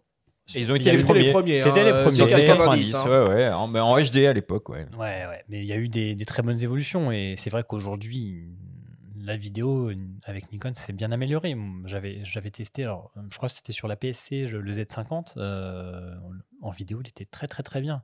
Et même les boîtiers plein format. Après, euh, je, moi je suis pas spécialiste vidéo, je pense, hein, mais on le voit, on voit, tous les constructeurs aujourd'hui euh, ont une approche un peu hybride et veulent faire de la photo et de la vidéo. Alors, sauf, euh, sauf euh, d'autres euh, qui viennent, par exemple, Hasselblad qui vient de sortir un boîtier qui n'est que photo. Euh, mais oui, je, pense qu'ils sont tout aussi légitimes euh, que, Canon ou Sony à, faire de la vidéo et c'est ce que demande le, le marché, donc euh, ils sont dans la bonne direction. De toute façon, la preuve, elle est là. hein, Le Z9, je veux dire, là, c'est le boîtier qui confirme toutes les ambitions de Nikon. Il n'y a rien à dire. C'est un boîtier absolument extraordinaire. Et en plus, il se paye le luxe de sortir un format RAW propriétaire euh, en vidéo. Euh, et là, euh, c'est- totalement inattendu. Donc, euh, non, Nikon, euh, ils, ont, ils ont toute la légitimité du monde à aller sur la vidéo. Et, et peu importe qu'il y ait Sony, Canon en face, même si leur cœur de cible vont rester finalement les photographes euh, pros. On va en avoir euh, à ce micro aussi pour, pour parler des optiques hein, dans une émission spéciale. La semaine prochaine. Voilà. Donc ça, c'est- c'est important. Euh, et la gamme optique est en pleine, en pleine croissance. Il commence à y avoir très très belles choses. Et ce qu'il faut dire, bah, c'est c'est ce fameux ruissellement qu'on attend, hein, dont parlait Nicolas, euh, c'est-à-dire le ruissellement de caractéristiques de technologie maison sur d'autres boîtiers à venir. Et là, effectivement, quand on voit euh, la qualité du système autofocus du Z9, ah bah, on salive d'avance. On se dit euh, sur un futur Z6 Mark III peut-être, ou Z7 Mark III, ou euh, d'autres futurs euh, boîtiers, peut-être que tout à l'heure on en parlera autour de la boule de cristal de Madame Irma, euh, ça, fait, ça fait très très envie. Il y a de grosses, euh, grosses nouveautés, enfin, de grosses annonces plutôt en termes, en termes d'optique hein, chez Nikon. hein. ils ont dévoilé il y a, il y a quelques jours seulement euh, une mise à jour de leur euh, roadmap.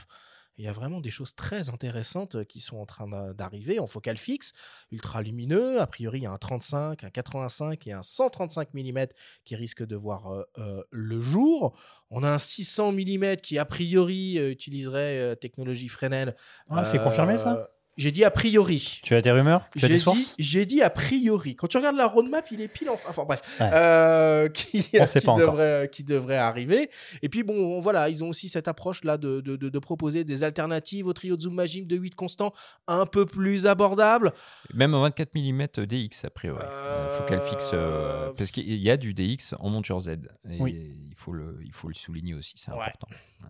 Ce 28-75 euh, f2.8, euh, le grand angle là qui vient, qui vient juste d'arriver, un 70-180 qui a été annoncé. Bon, on va pas se mentir, c'est copier-coller euh, des optiques Tamron euh, qui existent déjà, qui sont quand même proposées nettement moins chères en, en, en monture Sony. Euh, bon, voilà, n'empêche que commence à y avoir des alternatives, parce que tout le monde, évidemment, ne peut pas mettre plusieurs milliers d'euros euh, dans, euh, dans un zoom euh, f2.8 constant. C'est ça, et puis ben, le, le 2875 ou le, le 28 le 2875 ou le 1728 f2.8, euh, certes, peut-être que euh, elles sont fabriquées par euh, Tamron ou voilà, on ne sait pas, on saura peut-être pas. En tout cas, rien n'est officiel, mais c'est des alternatives très intéressantes. Au lancement de la monture, euh, le- il y avait le 2470 f4, euh, ensuite euh, il y a le 2470 f2.8 qui est arrivé, et là le 2875 f2.8 qui est euh, de- au niveau du prix, je me souviens plus exactement, mais en- enfin sous les 1500 euros, je crois. Ouais, 1200 et des bananes, je crois. Voilà, euh, ça reste euh, très intéressant pour, pour ce type d'optique. Et, et ayant testé la, la version Tamron en monture Sony, euh, on, a un- on a une très bonne qualité d'image. Mhm. Et c'est un bon juste milieu, je pense. Et il y a surtout l'emblématique 2420 euh, qui existait en Nikkor F et qui a investi aussi la monture Z et qui est euh, un transstandard assez emblématique pour les Nikonistes. Et donc ça, c'est intéressant. On parlait tout à l'heure de l'anti de Fresnel. Moi, sinon, je vous euh, recommande, et pour l'avoir utilisé, ça marche très très bien, d'utiliser le 500 mm f5.6 à l'anti de Fresnel en monture F avec euh, la bague FTZ en attendant. Ça fait un, ça fait un Pour complément. patienter, les gars. Ah ouais, ouais, c'est un ensemble très compact. Et, et ça fonctionne Ah bah, c'est super bien. C'est l'intérêt de la lentille de Fresnel qui permet d'avoir une Ah ouais. optique très légère et, Ouais. et très, u- enfin, très utilisable après sur le bord du terrain. euh, Et c'est finalement un des rares cas où une optique réflexe va rester euh, au niveau du gabarit euh, assez intéressante une fois montée sur un hybride. C'est vrai. Bon, et la gamme des, euh, des, boîtiers, euh, des boîtiers Z chez, Ni- chez Nikon, elle est, elle est complète selon vous? Qu'on a le Z6 II, Z7 II. Bon, c'est une stratégie qui. Et le un peu, Z50 et le euh, Z30 et le ZFC. Et le Z9. Il en manque quand même un peu là. Bah, Hein il- il en- Allez. Ouais, il manquerait quoi finalement Ah, encore la boule.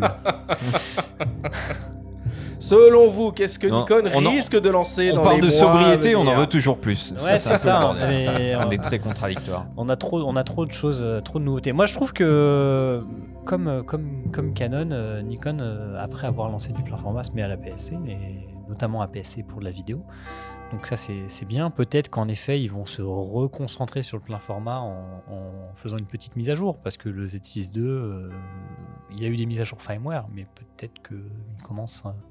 je vais pas dire qu'il est en fin de vie parce que ça fait pas longtemps qu'il est, c'est un là. formidable outil. C'est un- moi, très, moi, beau moi, c'est mon outil euh, Ouais. enfin, de, principal et Le viseur est superbe, l'ergonomie aussi. Bah, Peut-être le, moi, mais ça c'est perso, c'est le LCD. Moi, j'aimerais qu'ils mettent un, euh, un écran orientable Sur dans rotule. toutes les directions et sur rotule. Ouais, je préfère. Mais ça, je sais qu'il y a plusieurs, euh, Ouais, plusieurs écoles mais après, bon, t'as plus l'axe central. euh, Voilà. à- Donc ouais. euh, chacun, son, voilà. chacun son truc. Si pour la vidéo, oui, moi pour la photo, je trouve que c'est c'est intéressant de le garder comme ça. Euh, donc peut-être ouais, un renouvellement de gamme, même si en effet, enfin, comme tu disais, de sobriété, euh, aujourd'hui on est sur une course à, à- à renouveler ses gammes et quand, enfin, moi je trouve que le Z6 II fonctionne bien. hein. Oui, il fonctionne euh, merveilleusement. Non, euh, tout à l'heure, moi, je parlais du D500 comme étant certainement un des meilleurs APS-C euh, qui a jamais existé, qui existe toujours. D'ailleurs, on peut toujours le trouver. hein. C'est un, un- un boîtier extraordinaire. D'ailleurs, avec un 200-500 Réflexe, hein. En réflexe, réflexe, bien sûr, en, en 200-500. Avec, avec un 200-500, ça marche du feu de Dieu. C'est c'est hyper bien. Donc peut-être un équivalent en APS-C. On a vu que le R7 voulait, euh, se voulait un héritier euh, euh, du 7D Mark II, ce qui pour moi, euh, il n'est pas. Mais bon, on y reviendra peut-être plus tard, euh, du moins pas tout à fait. Euh, peut-être que euh, on pourrait imaginer un D500 euh, sauce euh, hybride. Z. Ouais. Ouais, C'est vrai qu'en APS-C, on est encore sur, du, sur de l'entrée de gamme. hein. Ouais, on est plus sur des boîtiers Ouais. qui sont euh, qui sont pas trop protégés contre les intempéries, qui sont euh, a- modestement construits, qui sont très sympathiques, mais qui sont plutôt sur l'entrée de gamme. ouais. Donc un APS-C sportif, ça serait pas. ça serait Pourquoi pas Ouais. Vendu. Voilà pour Nikon. on continue, on continue euh, avec un nouveau venu qui n'en est pas un, évidemment. OM System, ex-Olympus. On s'est entretenu avec Thierry Bourque d'OM Digital Solutions et on lui a demandé si finalement le changement de nom de la marque était maintenant bien ancré euh, dans les esprits et quelle allait être la nouvelle orientation, s'il y en avait une, des nouveaux produits et futurs produits OM System. On l'écoute. Le changement de nom va bientôt maintenant dater d'une année, hein, puisqu'on est passé sous euh, l'étiquette OM System. Et comme tout changement euh, qui a eu lieu euh, lors du transfert entre Olympus et OM System, il y a toujours une phase de transition qui peut inquiéter et questionner nos utilisateurs. Donc je pense que depuis un an et demi, deux ans, vu le nombre de sorties qu'on a eu sur le marché, je pense principalement à notre euh, dernier né, l'OM1, donc qui a vraiment rassuré nos clients avec toutes nos nouvelles technologies. Donc là, on est vraiment dans, un, dans une direction que les gens ont bien compris. Et surtout, ça les a rassurés de voir le nombre d'annonces et le nombre de produits qu'on a sortis sous l'étiquette euh, OM System. Donc ça, je trouve que c'est une bonne nouvelle et que ça rassure les gens. Donc concernant la, la stratégie, même si j'aime pas ce mot-là, puisque moi je préfère parler de, de passion autour de la photographie que de stratégie commerciale, mais la passion autour de la photographie, pour nous, va s'inscrire dans une continuité également au niveau de nos produits, puisqu'on a bien vu qu'on gardait notre format. Euh, Et quand je parle de format, je parle de compacité et de légèreté de notre système. Donc notre système intègre bien sûr des boîtiers, mais également les optiques, qui restent très compactes et très lumineuses. Donc ça, ça va vraiment être le fil conducteur de la marque et on va continuer dans cette direction-là. Nous sommes très axés autour de la photo nature, animalière et voyage euh, parce qu'on est persuadé qu'aujourd'hui, avoir des produits compacts et légers favorise cette thématique photo et surtout, ce n'est absolument pas au détriment de la qualité. C'est pas parce qu'on fait des produits plus petits et plus compacts qu'on doit faire l'impasse sur la qualité photographique. Donc là, on a annoncé récemment le développement de notre nouvelle optique macro, donc le nouveau 90 mm, donc qui était une optique qui était très demandée. Moi, ça fait à peu près un an et demi que les gens m'en parlent, hein, qu'ils attendent d'avoir une optique macro professionnelle, euh, donc qui sortira euh, en 2023. Bon, Damien, finalement, ce, changement de nom, euh, c'est- rude quand même. hein. Ça ça doit pas aider tout ça. Oui, c'est vrai, il traverse une étape un peu compliquée, je pense, euh, dans l'image des, des gens. Mais ce qui est déjà intéressant, c'est qu'on a Olympus qui continue à vivre et Ouais. on a continué d'avoir des boîtiers. Donc Et ça, des nouveaux produits. Et des nouveaux produits. Enfin, l'OM, l'OM1, on, on l'attendait avec impatience et ça a été un, un bon, un bon signal. Euh, et on voit que, euh, alors non pas Olympus maintenant, mais OM Digital Solutions et euh, sous la marque OM System ont vraiment une cible précise, c'est euh, le photographe animalier nature. Euh, donc pourquoi pas? Mais ça a du sens, je avec ce, avec ce format de capteur, ces boîtiers et ces optiques absolument incroyables qu'ils ont déjà en gamme et qui continuent de, euh, de, euh, de développer. Enfin, ça, ils, ont, ils ont leur carte à jouer, clairement. Oui, puis tant qu'il y aura des optiques, euh, c'est l'essentiel. Et euh, Donc, eux- il y aura des optiques. Ça, ça sera être la citation. Et ils l'abordent. euh, ouais, c'est bah, l'essence même euh, de, de- de la photo, quoi. C'est le plus important. là. Et donc finalement, ils rassurent aussi leurs utilisateurs avec ça, avec les perspectives. Et c'est vrai que la perspective d'un 180 mm macro euh, en micro 4 tiers, en équivalent 24-36, hein, puisque c'est un 90 mm, c'est super, euh, c'est super intéressant. Ils ont déjà des optiques, des longues focales assez extraordinaires. On parlait tout à l'heure de, perspectives concernant l'UMIX d'un G9. Enfin, je rêvais d'un G9 Mark II, mais finalement, le G9 Mark II, il existe. Il s'appelle l'OM1, euh, puisque les optiques euh, Lumix et M8Co sont interchangeables, hein, rappelons-le. Euh, donc, euh, il y a de la cohérence. Après, il va falloir surmonter cette, euh, transition, en effet. Euh, bon, euh, ben, c'est un changement de d'entité. Est-ce que ça change la sève et l'ADN de la marque? Je ne le crois pas, et ça reste des outils fiables et de qualité. Bon. Puis je pense aussi que c'est un changement d'ampleur de, gamme. Ben, on, est- on est vraiment enfin, concentré sur le haut de gamme. Et c'est aussi le marché qui veut ça. Et aujourd'hui, euh, peut-être que sortir un, alors, les- un successeur de l'EM10, par exemple, euh, n'est pas forcément euh, attendu. Alors, du moins sur certains. Mais si, il faudrait qu'il fasse du vlog. Voilà, voilà. Si vous voulez être tendance. Je Alors, vous euh, arrête, messieurs, et je lance la petite musique. Ah, il, faut, il faut pouvoir la lancer pendant qu'on parle, ce sera encore plus classe. Là, t'as fait une pause. Ouais. J'aime bien l'intro, j'aime bien l'intro. Mais, mais Ça pose les choses. est- est- Est-ce qu'il faut sortir du vlog? Non, mais je, je rigole à moitié, puisque je me souviens de le- certains lancements de peine EPL euh, 7 ou 8 avec euh, euh, des, des adeptes de. Disons des gens qui alimentaient des, des blogs, euh, de mode ou autres. Je me souviens de certains lancements de, de, de peine EPL qui étaient destinés aux blogueurs à l'époque. Bon, bah finalement, aujourd'hui, peut-être que là aussi, ils avaient eu raison un peu tôt, alors que la tendance aujourd'hui va à ces boîtiers-là. Et s'il fallait imaginer un futur, euh, il serait peut-être pas sur l'entrée de gamme, en effet, quoi. Euh, peut-être plus euh, sur, euh, sur ces boîtiers haut de gamme. Mais le M1X n'a pas eu de, de successeur. Est-ce que ça veut dire qu'il n'a pas eu de succès?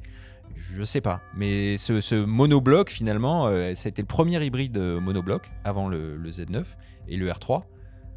Et ils sont revenus à quelque chose de, de- de plus compact avec euh, l'OM1. Oui, après, ils peuvent pas, je pense qu'ils peuvent pas tout faire en même temps. hein. C'est, Non, puis c'est des choix, C'est un choix, de, un choix industriel aussi. hein. Ouais, c'est- des choix. Et puis peut-être que la pertinence du micro 4 tiers, elle réside avant tout dans bah, la compacité qu'elle peut, qu'elle peut offrir. Il faut pas oublier, je pense aussi qu'Olympus euh, a du succès, enfin un fort succès dans, dans certains pays, euh, notamment les pays asiatiques. bah, bien Bah, sûr. La, la gamme, la gamme Pen, on en, as parlé. Euh, Euh, moi, moi j'ai une requête. hein. Je veux bien un Pen 1. hein, le successeur du Pen F, qui est mon boîtier chouchou, mon dernier appareil photo.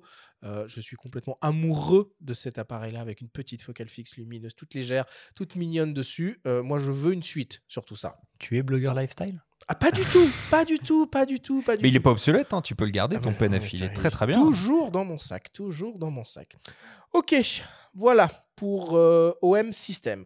Et donc on passe à Sigma, qui euh, appartient à la Helmont Alliance, qui est très connue pour ses gammes d'optiques euh, compatibles et qui propose euh, aussi des hybrides 24-36 mm. Nous nous sommes entretenus avec Foucault Prové, le directeur de Sigma France, et lui avons demandé si la marque comptait s'ouvrir prochainement à de nouvelles montures hybrides et ce qu'il en était de ce fameux projet au long cours de boîtier hybride 24-36 mm équipé avec le fameux capteur Fauvéon. On l'écoute. Notre mission en tant que fabricant d'objectifs est de soutenir un maximum de montures. Ça, c'est la logique naturelle de l'entreprise.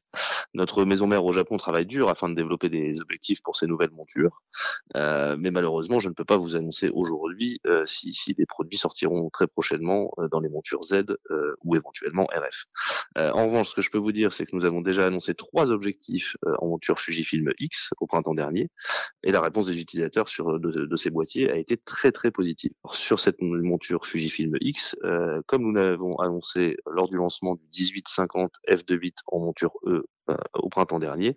Il sera décliné d'ici la fin de l'année en monture Fujifilm X également. En ce qui concerne le, capteur Foveon, nous étions très bien engagés dans le développement d'un capteur plein format, euh, mais, le, projet a dû être arrêté et redémarré de, zéro il y a deux ans.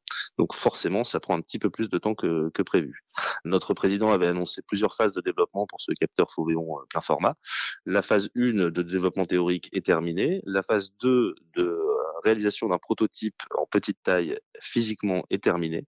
Euh, il reste euh, actuellement la phase 3 euh, et 4. Donc la phase 3, c'est le prototype de grande taille euh, qui est en cours, mais euh, dont les délais sont ralentis par la, la crise actuelle des, des semi-conducteurs.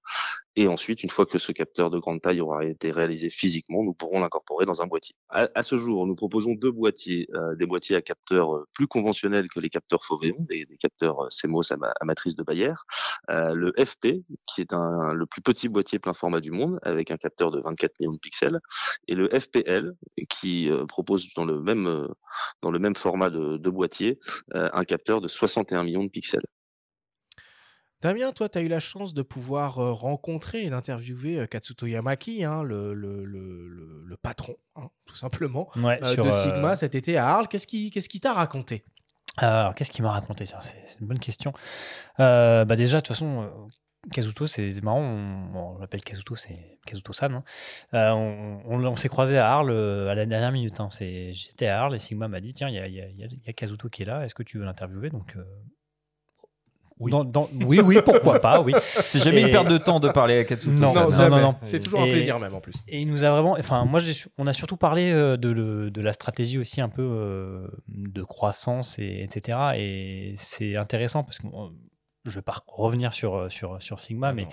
Sigma c'est une entreprise euh, locale au Japon. Ils ont une usine et ils venaient de, de faire, je crois, leur nouveau siège social euh, près de Tokyo.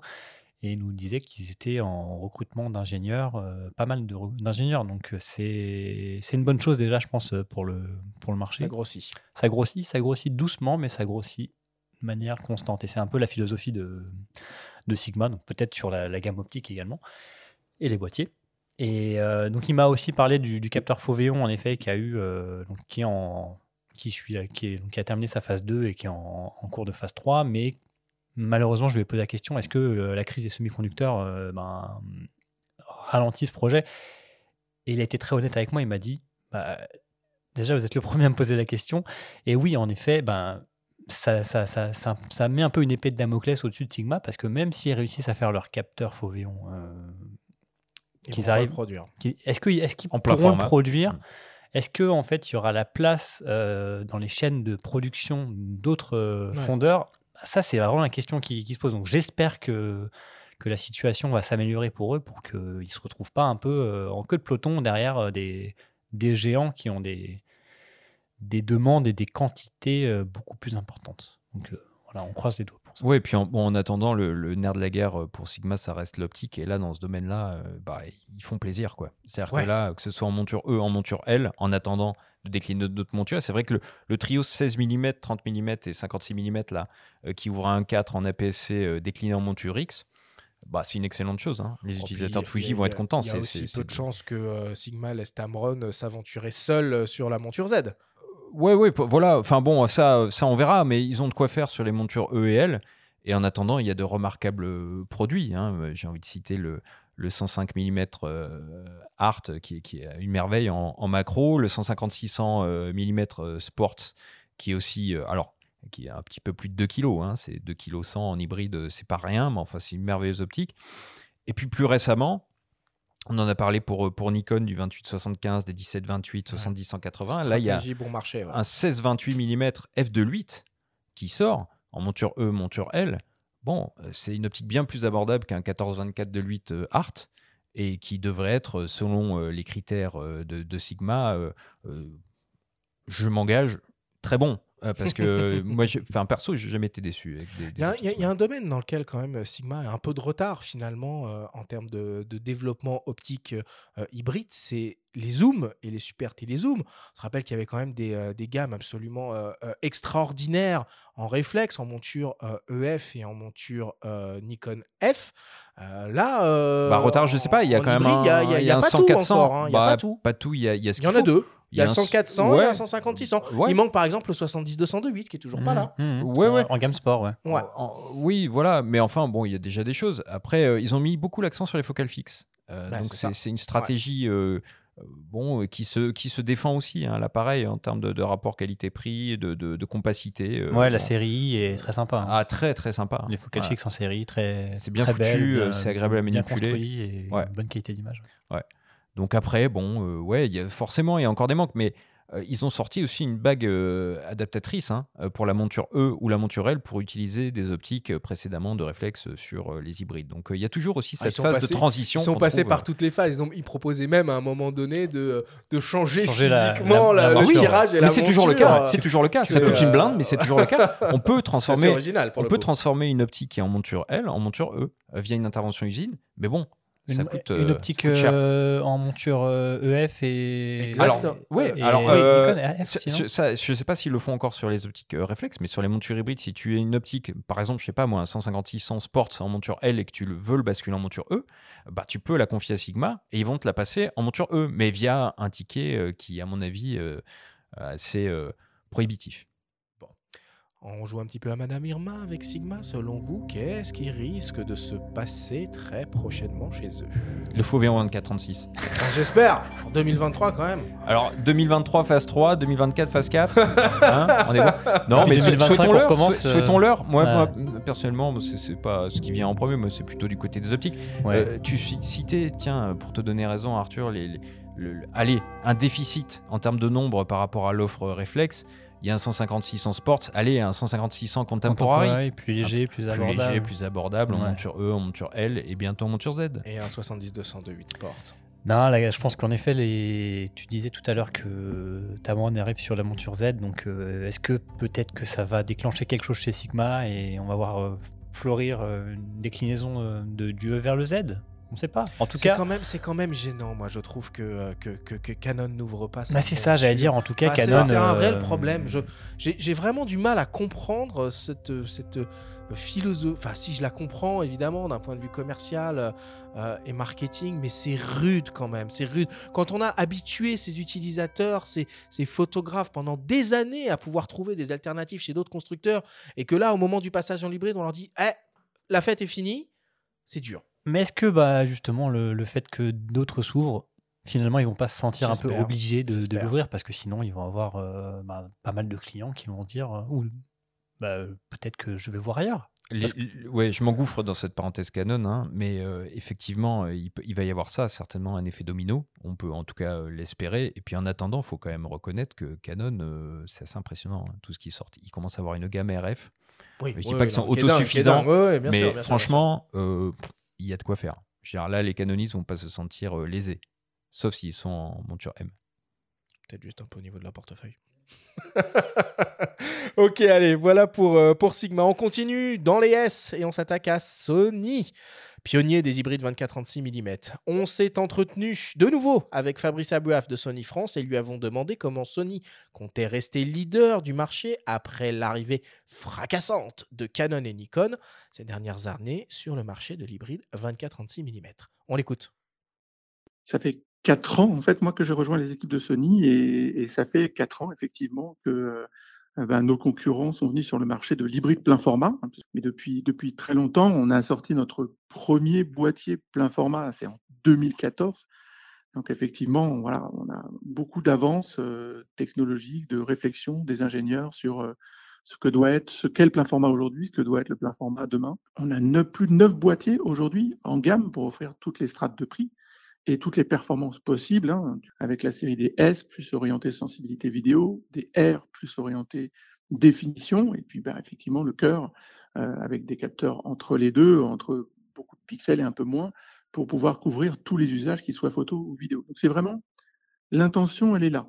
On a une stratégie qui date déjà d'il y a 12 ans quasiment, qui est la, la One Mount chez nous, qu'on appelle, c'est-à-dire la, la monture E, qui est cette baïonnette euh, extrêmement intéressante en termes de conception, puisqu'elle a été euh, construite le plus juste possible pour accueillir le capteur plein format et en même temps garder un form factor du boîtier suffisamment compact pour que ça soit vraiment intéressant pour l'utilisateur d'être euh, plus léger, plus discret en fonction de, du type de photo ou vidéo euh, qu'il fait.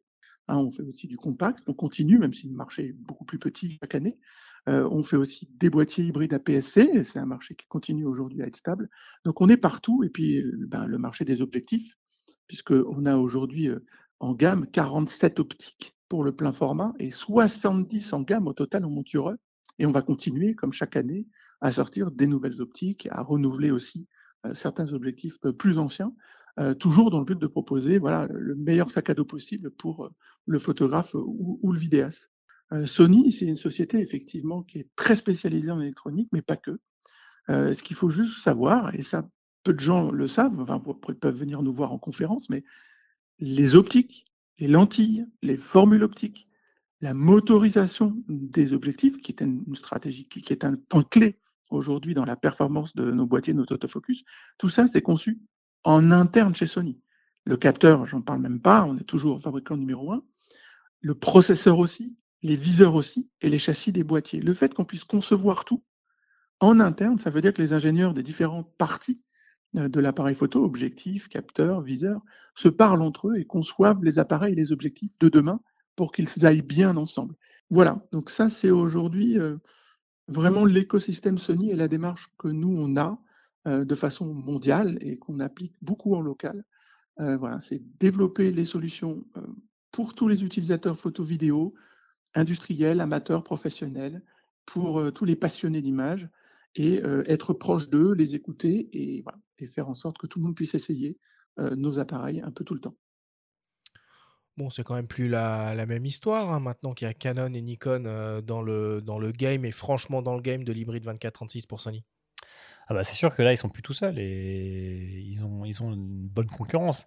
Après, ils ont l'avantage d'être euh, d'être présents depuis ben, 12 ans, comme, comme, comme disait euh, Fabrice. Donc euh, la, la gamme optique, elle est incomparable, euh, notamment si tu rajoutes les optiques tierces. Mais c'est la plus ouverte. Enfin, enfin, c'est, euh, Bah, tout, tout le monde fait du Ouais, ça, Sony. Quoi. On a Et- tout le parc Tamron, tout le parc Sigma, tout le parc Là encore, il faut parler de monture parce que effectivement, quand on voit Ouais. tous les constructeurs qui proposent des optiques en montureux, bah, c'est un argument en soi d'investir cette monture. Ah oui, ça c'est sûr. c'est ça. Mais c'est normal. Ils ont été les premiers. Alors, pas tout à fait les premiers d'ailleurs. Petit rectificatif euh, historique. Hein, c'est pas le premier. euh, Enfin, les Alpha 7 et Alpha 7R n'étaient pas les premiers appareils euh, hybrides. hein. Si euh, Bruno, tu nous entends, Bruno Labarbère. Pense euh, à toi, Bruno. Gros voilà.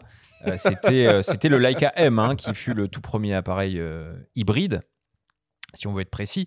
Euh, néanmoins, euh, Sony, euh, par rapport à la concurrence, a pris une avance plus que confortable. Euh, attention à ne pas trop se reposer sur les lauriers, parce que les autres progressent et progressent très vite, notamment au niveau de l'autofocus. hein. Euh, Canon et Nikon, là, c'est, vraiment très impressionnant ce qu'ils font, moi je trouve. Euh, les EOS R5, R6 ce sont des boîtiers euh, redoutables, euh, ainsi que les Z, euh, Z6 II, Z7 II, Z9. Donc euh, attention à Sony qui peut parfois être gagné par un petit peu, euh, comment dire, euh, la tentation d'être trop raisonnable. Moi je trouve que la 7.4, il y a des petites Oui. fonctionnalités qu'ils auraient pu mettre dedans. Euh, le mode haute résolution qu'il y a sur euh, l'Alpha 7.4 qui est déjà à 61 millions de pixels, bah, il n'est pas sur la 7.4 qui en fait euh, la moitié, qui en fait 33.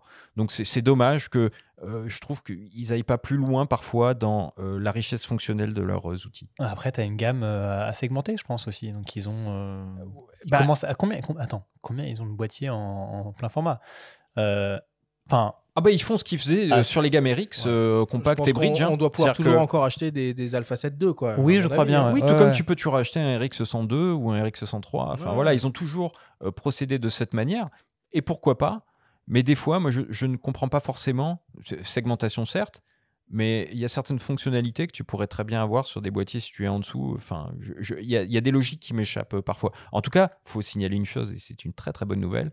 Sony a changé euh, l'arborescence de ses menus. hein. Euh, et ça, c'est une excellente nouvelle. Enfin, Il y a quand même un, un- un- un coup de maître qui a été fait par Sony. C'est-à-dire qu'ils ont réussi vraiment à faire adhérer bon nombre de photographes euh, Ouais. professionnels. Alors, je pense qu'ils étaient en attente de solutions chez Canon et Nikon et qui ont été convaincus, euh, séduits et qui ont basculé euh, littéralement euh, chez Sony maintenant. Bah, il y a Ah un bah, service ils y pro qui tient la route aussi. hein, donc Ils- euh, c'est important ça. Ils y croyaient. Enfin, en effet, les premiers assets, euh, bon, c'était la qualité d'image était là, c'était du plein format, mais l'autofocus, euh, c'était pas c'était pas ça. Donc il y a eu, euh, comment dire, des erreurs, des améliorations, des évolutions, et, et voilà. Aujourd'hui, en effet, les photographes, beaucoup de photographes se disent, euh, bah, Sony, si je dois choisir, parc optique, choix optique, euh, tarif aussi, parce que C'est un ben, peu le choix de la raison hein, quand même. euh, tes, tes optiques qui. Il y a beaucoup d'optiques Sony, d'op- d'optiques de seconde main maintenant. Enfin, ils ont un train d'avance. Donc, on va à voir si- s'ils arrivent à conserver cette avance-là dans les prochaines années. Ça va être la, la grande question. Et aussi, je voulais parler de, de Sony, on n'en a pas parlé, mais des smartphones, puisqu'ils font aussi. Oui, euh, de gros efforts là-dessus. Puis ils essayent un peu de, de, de, de faire cohabiter d'une certaine oui, façon. alors parfois de manière timide, un peu. Parfois de manière pas forcément aussi, euh, aussi bonne qu'on le voudrait. hein, mais en effet, ils- ils- les Sony Xperia, donc euh, le dernier c'est le 1.4, euh, s'inspirent beaucoup de la, de la- de la philosophie alpha, euh, rien que l'appareil photo dans le, dans le smartphone.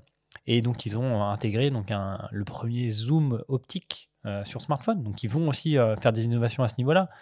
Après, c'est pas forcément là où ils font où ils sont plus forts, mais ils utilisent la, Le savoir-faire. leur savoir-faire. euh, bah, on a dit optique, électronique, euh, tout ça, pour faire euh, pour essayer de faire des produits les plus aboutis. Je pense que sur le smartphone, il y a encore ils font des très bons produits, mais ils n'arrivent pas, je pense, à, su- à, ci- à cibler suffisamment le grand public. Ils se battent contre Mm. Samsung et Apple. Euh, Non, en tout cas, ils essaient. Et c'est pareil avec le ZV1, par exemple, qui est un des rares euh, compacts experts, euh, on va dire, euh, récents, qui prend un petit peu, euh, qui reprend le flambeau des euh, RX100 et qui est destiné au vlog, pour le coup.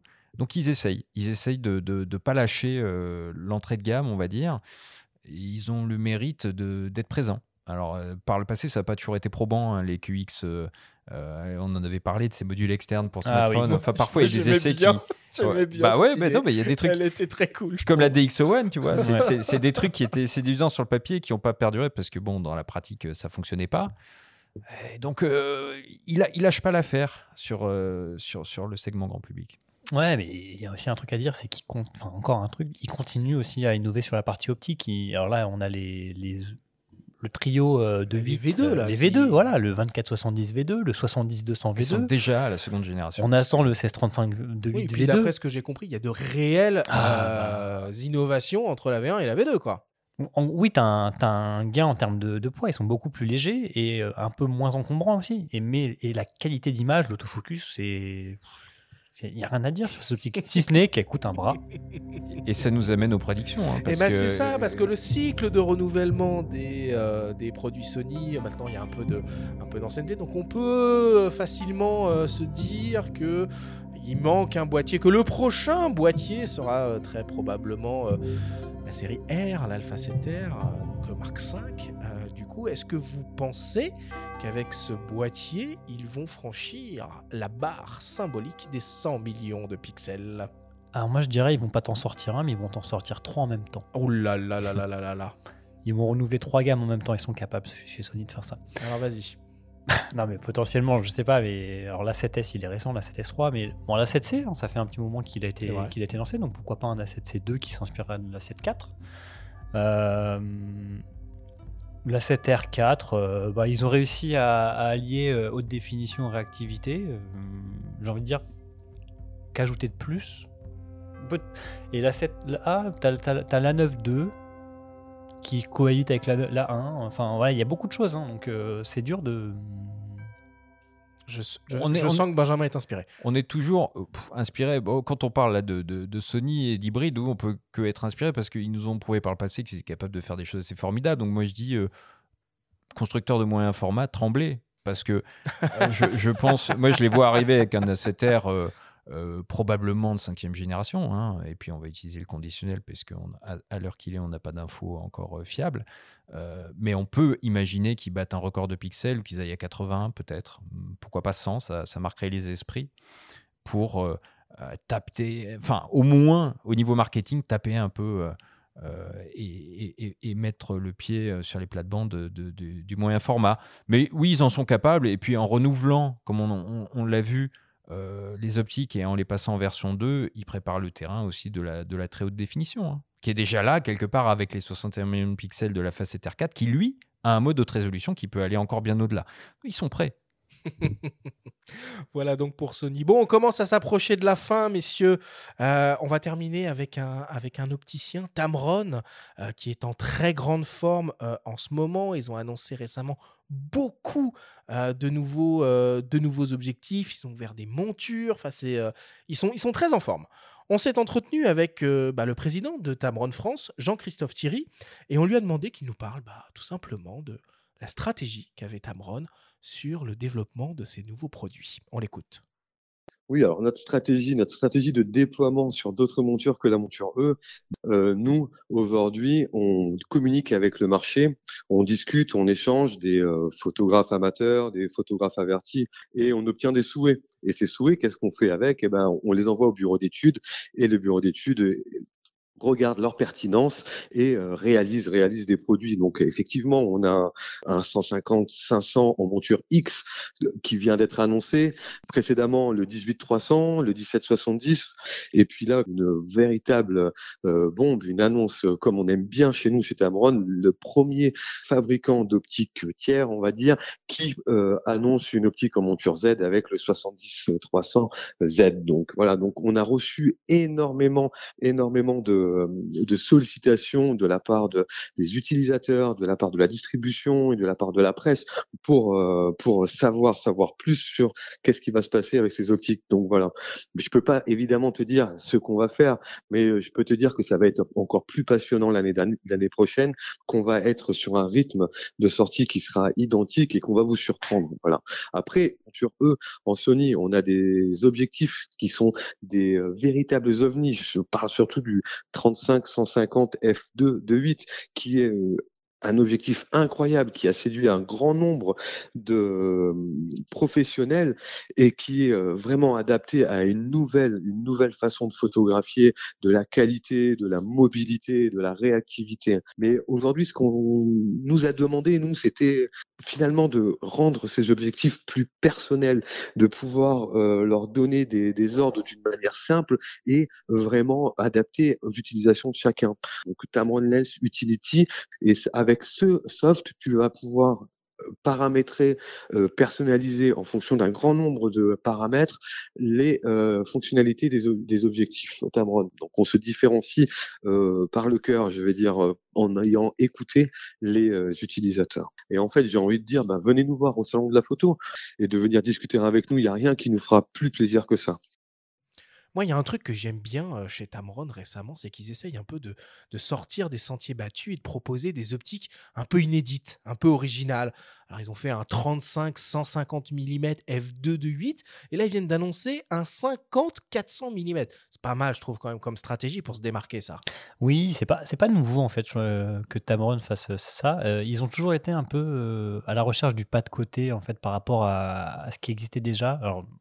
Surtout sur la gamme Sony. Hein on a toujours eu des. Bah, on en a parlé tout à l'heure, hein, les, 28-75 de 8 ou le 17-28.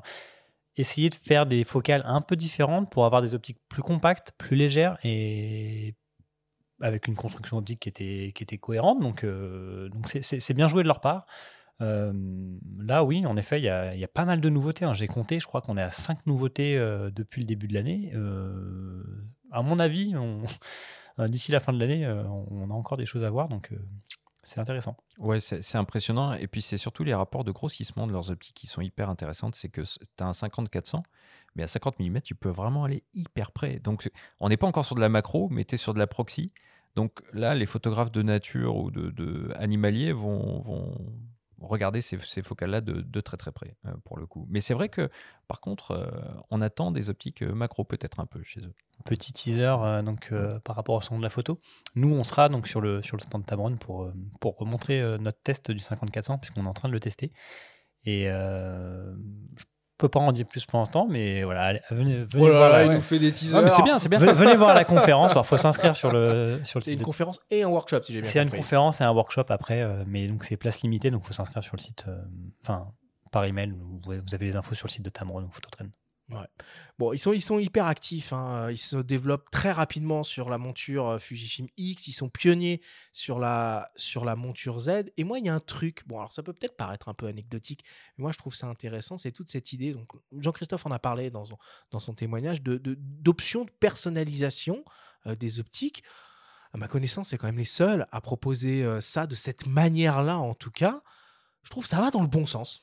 Oui, nous ça va. Enfin, Benjamin, je sais pas ce que t'en penses, mais moi je trouve Sigma que le fait aussi quand même, hein, euh, via le dock USB, et puis euh, on, peut paramétrer beaucoup de choses aussi. Donc euh, bon, enfin, Ouais, après, après, ils ils vont assez ont- loin dans le Lens Utility, si tu fais référence à ça. ouais. Oui, sur la nouvelle version, surtout, Ouais, sur le, ouais. bah, notamment le, l'optique euh, 3550 euh, f228 où tu pouvais, euh, tu peux modifier plein de choses. Tu peux paramétrer des distances de mise au point pour faire des. Des Bah, surtout en vidéo, c'est très vidéo, utile. voilà, des, Ouais, fo- ouais. des changements de, de mise au point. D'ailleurs, allez voir une vidéo d'Olivier Schmitt euh, en ligne qui a fait ça. Alors, il l'a pas fait avec le, euh, le 35 C'était le euh, 150, 28-75, je il a fait que le 2875 Oui, ça marche G2. aussi, ouais. Ça marche super bien. Il montre en pleine forêt comment il utilise euh, ce soft sur son ordi euh, et il met des plans de, de- de transition euh, Ouais. zone flou net. Enfin, c'est On assez comprend remarquable. bien à quoi ça sert, surtout, Ouais, c'est très bien foutu. Ok. Allez, pour terminer, un petit peu de, un petit peu de boule de cristal sur ce que risque de développer Tamron dans un futur proche. Benjamin, tu avais évoqué une hypothèse. Un souhait. Un souhait, pardon. Non, un souhait, oui, oui. Moi, je, je trouve que j'aimais bien leur 90 mm macro, moi, en monture, euh, monture réflexe. Je trouvais que c'était une. Donc la macro. Ouais, je, trou- je trouvais que c'était une bonne optique. On parlait de, de rapport de grossissement tout à l'heure. euh, ils le font sur leur focale fixe, hein, euh, en monture E. Ah, qui propose une, belle optique macro, ce serait sympa. Euh, pourquoi pas Puis moi, je suis. Alors, 150 600, c'est le 150 500, c'est une très belle optique. Il y a pas de problème. Moi, je suis plus 150 600, voilà. Euh, donc, euh, euh, qui nous sortent aussi un alter ego. euh, de, de leur, de leur 150 600 monture, euh, monture réflexe qui serait ma foi très complémentaire avec leur euh, 50 400 euh, actuel. Oui, en effet, les, les optiques euh, pour la photo animalière et nature, c'est. Enfin, Tamron avait une- joué une bonne carte euh, là-dessus, bon, comme Sigma également, mais. Donc on attend en effet une déclinaison et tu parlais, c'est marrant, tu parlais du Tamron 90 mm. Ce matin, je viens de le déposer, euh, donc j'ai la version euh, Nikon F et je viens de le déposer pour faire un- une modification pour qu'il puisse être compatible avec l'aventure Z. Ah, c'est intéressant, ça. ouais, donc voilà, j'aurais, j'aurais peut-être le Le premier Ah ouais. Non, pas le premier, mais voilà. En attendant que Putain, on va faire une exclu en attendant que Donc on peut vous Tamron- annoncer une émission spéciale. non, non, non, c'est c'est plutôt que. voilà. En attendant que Tamron sorte une optique euh, natif en Z, il y a toujours euh, la possibilité d'utiliser des adaptateurs et sauf quelques rares euh, cas, il y a juste une mise à jour optique, enfin une mise à jour via la console Tapin à, à faire et ça marche bien. Non, mais comme on est chiant et qu'on on formule des, des vœux et des souhaits, bon, on cite celle-là. Et, et s'agissant des adaptateurs, il y a au-delà de la limite euh, de la compacité, hein, qui, qui- qui en prend un coup à chaque fois, il y a aussi euh, le bruit de la mise au point. Parce que dans mes souvenirs, le 80 mm, moi je l'adore, mais il n'est pas le plus silencieux du monde. Bah en justement, de la- en fait, euh. euh, la mise à jour, donc ça, celle-ci, c'est pas une mise à jour euh, simplement logicielle pour ce boîte, ce optique-là. On rentre sur un, un cas particulier. Ah ouais, ouais. Tu dois également en fait changer le moteur à l'intérieur. Donc Ah c'est ouais. pour ça que à la- au niveau de, du SAV, donc il te change le moteur. Donc bah, ça, ça a un coût. Si t'es Bah, si hors ça- garantie, ouais, ouais, ça- pimpes et ton objectif tu complètement. ton ça vaut le coup du coup ouais. parce que est-ce qu'il vaut pas mieux attendre euh, cette fameuse La euh, réparation, euh, le devis, je crois, c'est 90 euros à peu près. Ah, ça, c'est très correct. Franchement, c'est correct. correct. Un euro du millimètre, c'est très correct. Surtout si l'optique, bon voilà, tu, tu l'as depuis longtemps ou tu l'as même, tu peux la trouver d'occasion aujourd'hui. euh, voilà, c'est, ça reste intéressant. Enfin, le, l'optique macro, elle était quand même assez, assez chère. Donc, euh, Ouais, ouais, absolument. Ah bah, écoute. euh, ah, je te dirai dans la petite, la prochaine invitation euh, si ça marche bien. Ouais, ouais. On t'appellera pour avoir un petit retour. Ça, C'est super marche. intéressant. Bon, bah voilà hein, pour ce, ce, ce- ce grand tour d'horizon hein, du marché de la photo. Tour du monde euh, du marché de la tour photo, du ouais, monde. Bon, évidemment, on n'a pas pu être totalement euh, exhaustif. Il y a des constructeurs qu'on n'a pas, qu'on n'a pas abordés. J'en pense à trois en particulier, évidemment. Euh, Rico, euh, Rico Pentax, euh, Hasselblad et Leica. Euh, je ne sais pas, peut-être Damien, Benjamin, est-ce que vous avez une petite remarque particulière sur euh, l'un de ces trois constructeurs ou sur les trois euh, à ajouter dans, ce, dans cette grande discussion? Ouais, moi, je peux parler peut-être un peu de Leica en ce moment qui, qui, qui fait des petites nouveautés. Bah, ils, ont, ils, ont des, ils ont des boîtiers qui Le sont. retour du M6. Non. non, ils, ont, ils sont en train de faire des choses sur leur boîtier, par exemple proposer des, des séries limitées avec des, des Ouais, finitions différentes. ils ont euh, voilà. fait ça, ouais. C'est c'est la, c'est la petite patte Leica. euh, Ils aiment bien faire des. C'est de la spéculation, surtout. Des optiques, euh, enfin des boîtiers, pardon, en série limitée. Il y a, y a y leur modèle en Kevlar là qui est euh, vert un peu euh, camouflage qui est, qui est sympa. Euh, non, sinon aussi, il y a une nouveauté qui est à l'IFA 2022. La Leica se lance dans les euh, vidéoprojecteurs. Oui, Donc, euh, j'ai vu passer ça, ouais. effectivement. Donc, un ça, c'est- courte focale laser, d'après ce que j'ai compris. Exactement. Donc, euh, vidéoprojecteur 4K, euh, pourquoi pas Ils sont alliés euh, avec un, un- un autre constructeur, je ne sais plus, je crois que ça s'appelle Hisense, mais je, Ouais. voilà. Euh, Enfin, on tirent partout les cas. Ils sont dans euh, 12 milliards de smartphones. ils sont aussi sur des les smartphones, montres, voilà, enfin, c'est ils, ils utilisent en fait leur expertise. Et là, sur, dans, le, dans le cas du vidéoprojecteur, il y a des lentilles asphériques à l'intérieur, et j'imagine qu'une construction optique qui doit permettre d'avoir un, piqué dans ton image que tu vas voir euh, au cinéma. Ça marche. Oui, puis c'est vrai qu'on n'en a pas parlé, mais il y a quand même des boîtiers hybrides euh, plein format en monture L chez Leica, quand même. Bien sûr. Euh, notamment le SL2, qui est un formidable outil aussi. Qui Euh, ressemble beaucoup au modèle Panasonic quand même. Ah bah qui ressemble, tout comme euh, ressemblent euh, les TZ euh, euh, DG Vario euh, dans les gammes euh, inférieures de Compact Expert et Bridge, euh, désormais euh, disparues, ou en tout cas appelées à l'être petit à petit. Non, mais je dirais juste un mot sur, euh, sur Ricoh. Euh, mais j'aime bien les GR qui sont des produits atypiques, euh, qui sont des, des compacts experts euh, à focale fixe et euh, un capteur APS-C, donc ils tranchent quand même avec euh, ce que peut offrir un smartphone en termes de qualité d'image. Donc ils sont bourrés de défauts, hein, autofocus, ergonomie, etc. Mais euh, quelque part, euh, c'est ce qui fait leur charme aussi. Et euh, quand on parle souvent du, meilleur appareil qui est celui qu'on a avec soi, ils en font partie aisément puisqu'ils sont très très compacts. Donc j'ai envie de, suivre ce que va faire Ricoh, j'espère, hein, qu'ils vont continuer à développer cette famille de produits. Et, ah, et puis il y a Hasselblad aussi, on n'en a pas parlé. Oui, Euh, bah oui, ils viennent de lancer une nouvelle version de leur euh, X2D sensé. X2D sensé, donc Ouais, 100 bah, millions de 100 pixels, millions de pixels, donc hybride, euh, hybride, euh, compact, classe, mais pas de vidéo. Boîtier design, euh, mais pas de vidéo en effet. Ils font l'impasse sur la vidéo, alors que sur le précédent boîtier, il y avait de la vidéo 4K. Donc, j'ai envie de dire pourquoi, pourquoi pas. hein, euh, leur, leur cible, c'est peut-être des photographes. euh, et puis bon, faut, faut rappeler que Hasselblad a été racheté par DJI. Peut-être Voilà. qu'ils sont en train de La préparer vidéo, quelque euh, chose. hein, elle est- euh, elle est dans- est l'air. dans l'air, exactement. Et ce qui est intéressant, c'est sur ce boîtier-là, il y a un SSD interne. Donc, euh, Oui, on a un exact. SSD interne de 1 Tera. Donc, ça, c'est, on n'a pas encore pu le prendre en main, mais ça, à voir si ça apporte un, un réel plus. euh, alors, pour le stockage, oui, c'est sûr, mais est-ce que ça apporte aussi plus de réactivité sur le boîtier? On a, encore, on a quand même un port CF Express type B si jamais on veut mettre une carte dedans. Ok, bon bah voilà pour notre euh, analyse, décortiquage euh, du, euh, du marché de la photo. Bon, évidemment, cette semaine, nous allons vous épargner le débrief. On est bientôt déjà à deux heures d'émission. On passe donc tout naturellement directement au quiz.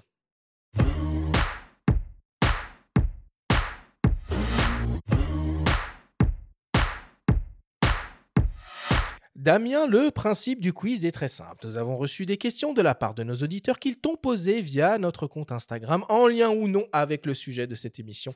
Nous en avons sélectionné quelques-unes et tu vas avoir seulement 30 secondes et pas une de plus pour tenter d'y répondre le plus clairement possible. Damien, tu as bien compris la consigne? J'ai compris.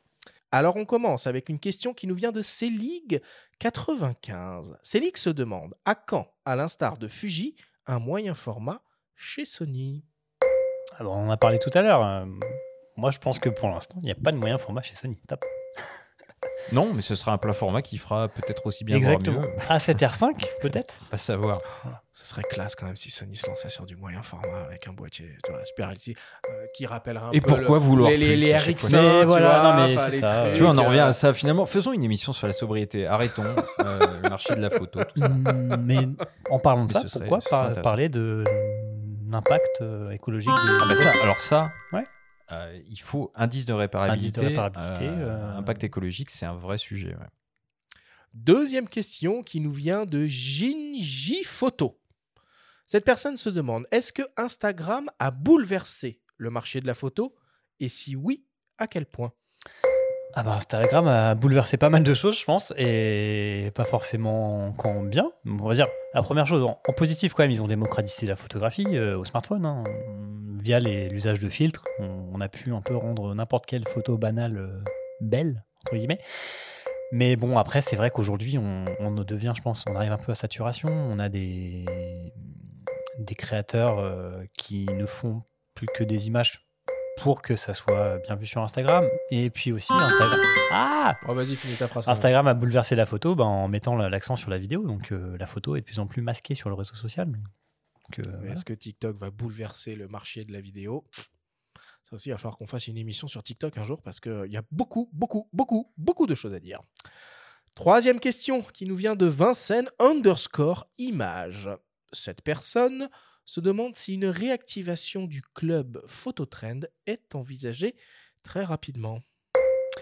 Alors c'est vrai, ouais, le club Phototrend, on, on l'a lancé. Et, Ah, explique ce que c'était, hein. Alors je explique rapidement, c'était donc euh, une offre qui permettait euh, à certains lecteurs de, de s'abonner au site et d'avoir euh, plus de contenu, plus plus d'interaction avec l'équipe. On a, on l'a, on l'a arrêté juste avant le Covid. Je sais pas, c'était prémonitoire, je sais pas pourquoi. Et donc, euh, bah, on n'aura pas pu le poursuivre, je pense, pendant le Covid, puisque les interactions physiques étaient un peu limitées. Pourquoi pas le, le relancer? On est en train de réfléchir peut-être à une nouvelle formule. En tout cas, on adresse un salut au Vincennes Image Festival euh, au cas où euh, ce pseudo serait lié d'une manière ou d'une autre. C'est vrai que au ça- Vincennes Image Festival. Mais ça, ça en a tout l'air. hein. Ouais, ouais, ouais, ouais, Franck? Non Jeff? Quatrième question qui nous vient d'une dénommée euh, Marie Nico. Euh, cette personne se demande On me bassine avec la vidéo. Moi, je fais de la photo. Je ne veux pas payer pour les technologies vidéo. Ah, un grand débat, ça. C'est un grand débat, pour des faits. On a envie de se dire. Ben, Elle a raison. Elle a- Franchement, euh, Ouais, mais je sais pas, je Bah, sais pas. Parce qu'on les paye. On, on- on la paye la week hein, d'une d'une certaine façon. Bah, acheter un Nikon DF. Ouais, après, en effet, peut-être que c'est une, une cible, une orientation pour certains constructeurs de, bah, de revenir euh, simplement à la photographie pure et pas à la vidéo. C'est, c'est, c'est- c'est une, je pense que c'est une bonne euh, niche, une petite niche. Et... dernier Hasselblad, quoi. Ouais, Hasselblad. Ou Ça même, peut euh, expliquer le retour en force des boîtiers argentiques. Hein. Ou je pensais à un boîtier, là, le, le Pixie, euh, par exemple. Ah, oui. Voilà. Le, le fameux Pixie qui fait de la photographie. Un, vrai, un boîtier télémétrique numérique euh, français. Qui... j'ai, pas encore eu l'occasion de mettre la main dessus, mais. David Non plus, on en, ouais, on en a parlé en long, en large euh, avec Bruno. euh, Vous pouvez écouter nos émissions précédentes euh, sur le matos. On en, on en parle beaucoup. Et enfin, pour terminer, une question de mes soins, une question qui tue. Damien, on te demande de nous balancer la plus folle rumeur sur un produit fictif qui va arriver très prochainement. Tu as carte blanche. Oh là là là là là là, la question qui tue. Ouais, au bout de deux heures, c'est c'est vache. Ah, surtout qu'on a parlé déjà pas mal de Madame Irma, alors. euh, ouais. Ouais, mais là, c'est toi. C'est Là, c'est moi. toi avec toi-même. Mm, ouais. Apple qui sortira un livre. Non, mais tu sais, moi, moi, je, moi, je porte des lunettes, donc euh, des lunettes euh, faites Oh par, par Nikon, avec des verres Nikon. C'est pas, une- c'est pas une rumeur. ça. Mais qui fait, avec, qui fait des photos aussi. Ah bah oui.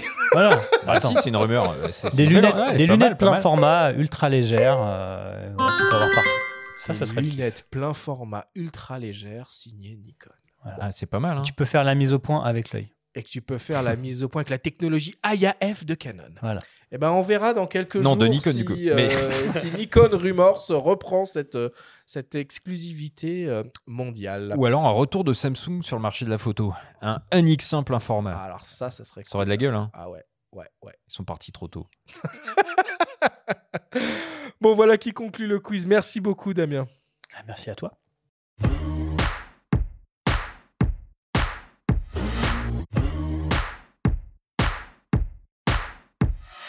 Nous voilà désormais à la fin de cette longue émission, euh, mais passionnante évidemment. Damien, merci beaucoup d'avoir accepté notre invitation, d'être venu à nos micros pour nous, partager tes réflexions, ton savoir autour de, bah, tout ce, marché de la photo. C'était évidemment euh, un plaisir de te recevoir.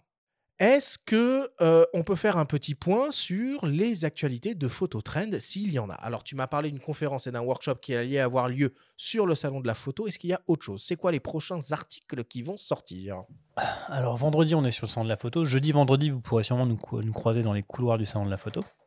Ensuite, en termes d'actualité, ben, donc on a des tests à venir, euh, notamment le GFX 100S. On a les guides d'achat qu'il va falloir qu'on mette à jour, puisqu'il y a pas mal de nouveautés qui sont arrivées qu'on a testées, notamment au niveau optique. Et ensuite, ben, y a le, le- site suit son cours. Euh, on va toujours essayer de suivre au plus près l'actualité, euh, à la fois matérielle, culturelle, technique, photographique, tout ça, tout ça. Donc ça, ça nous fait plein de choses à, à aborder et la photo ne s'arrête jamais. Bon bah merci encore une fois de plus d'être euh, venu, puis on te donne rendez-vous euh, l'année prochaine pour notre nouvelle analyse marché qui sera donc Benjamin, si je ne dis pas de bêtises, en saison 7 euh, à la rentrée, à la rentrée Incroyable. 2000, Incroyable. Et, 2023. Et on attend aussi le retour sur le 90 mm trafiqué. Ah oui, Eh ben, ah oui non, mais ça on, fait une capsule, Ah ouais, ça on fait une plaisir. capsule. C'est- c'est- ouais. Quand c'est quand, quand c'est que tu l'auras Hmm, C'était 15 jours, mais je pense que ça sera plus tôt parce que ça dépend s'ils ont la pièce euh, rapidement en fait. C'est une question de pièce. Ça marche. Mais je pense qu'en une semaine, je l'aurai. La semaine prochaine, on vous propose exceptionnellement deux rendez-vous. Mardi, pour commencer, avec la première émission spéciale de la saison, on retrouvera avec plaisir Nikon pour parler des optiques Nikkor Z. On sera accompagné pour l'occasion de Ludovic Dréan, le responsable du Nikon Pro, et du photojournaliste de l'AFP, Jeff Patchoud. On vous donne aussi, comme d'habitude, rendez-vous jeudi prochain pour la première grande émission au coin du feu de cette cinquième saison qui sera dédiée au photographe Eric Bouvet. Merci à tous de nous avoir écoutés, faites attention à vous, prenez soin de vous et on se retrouve mardi prochain.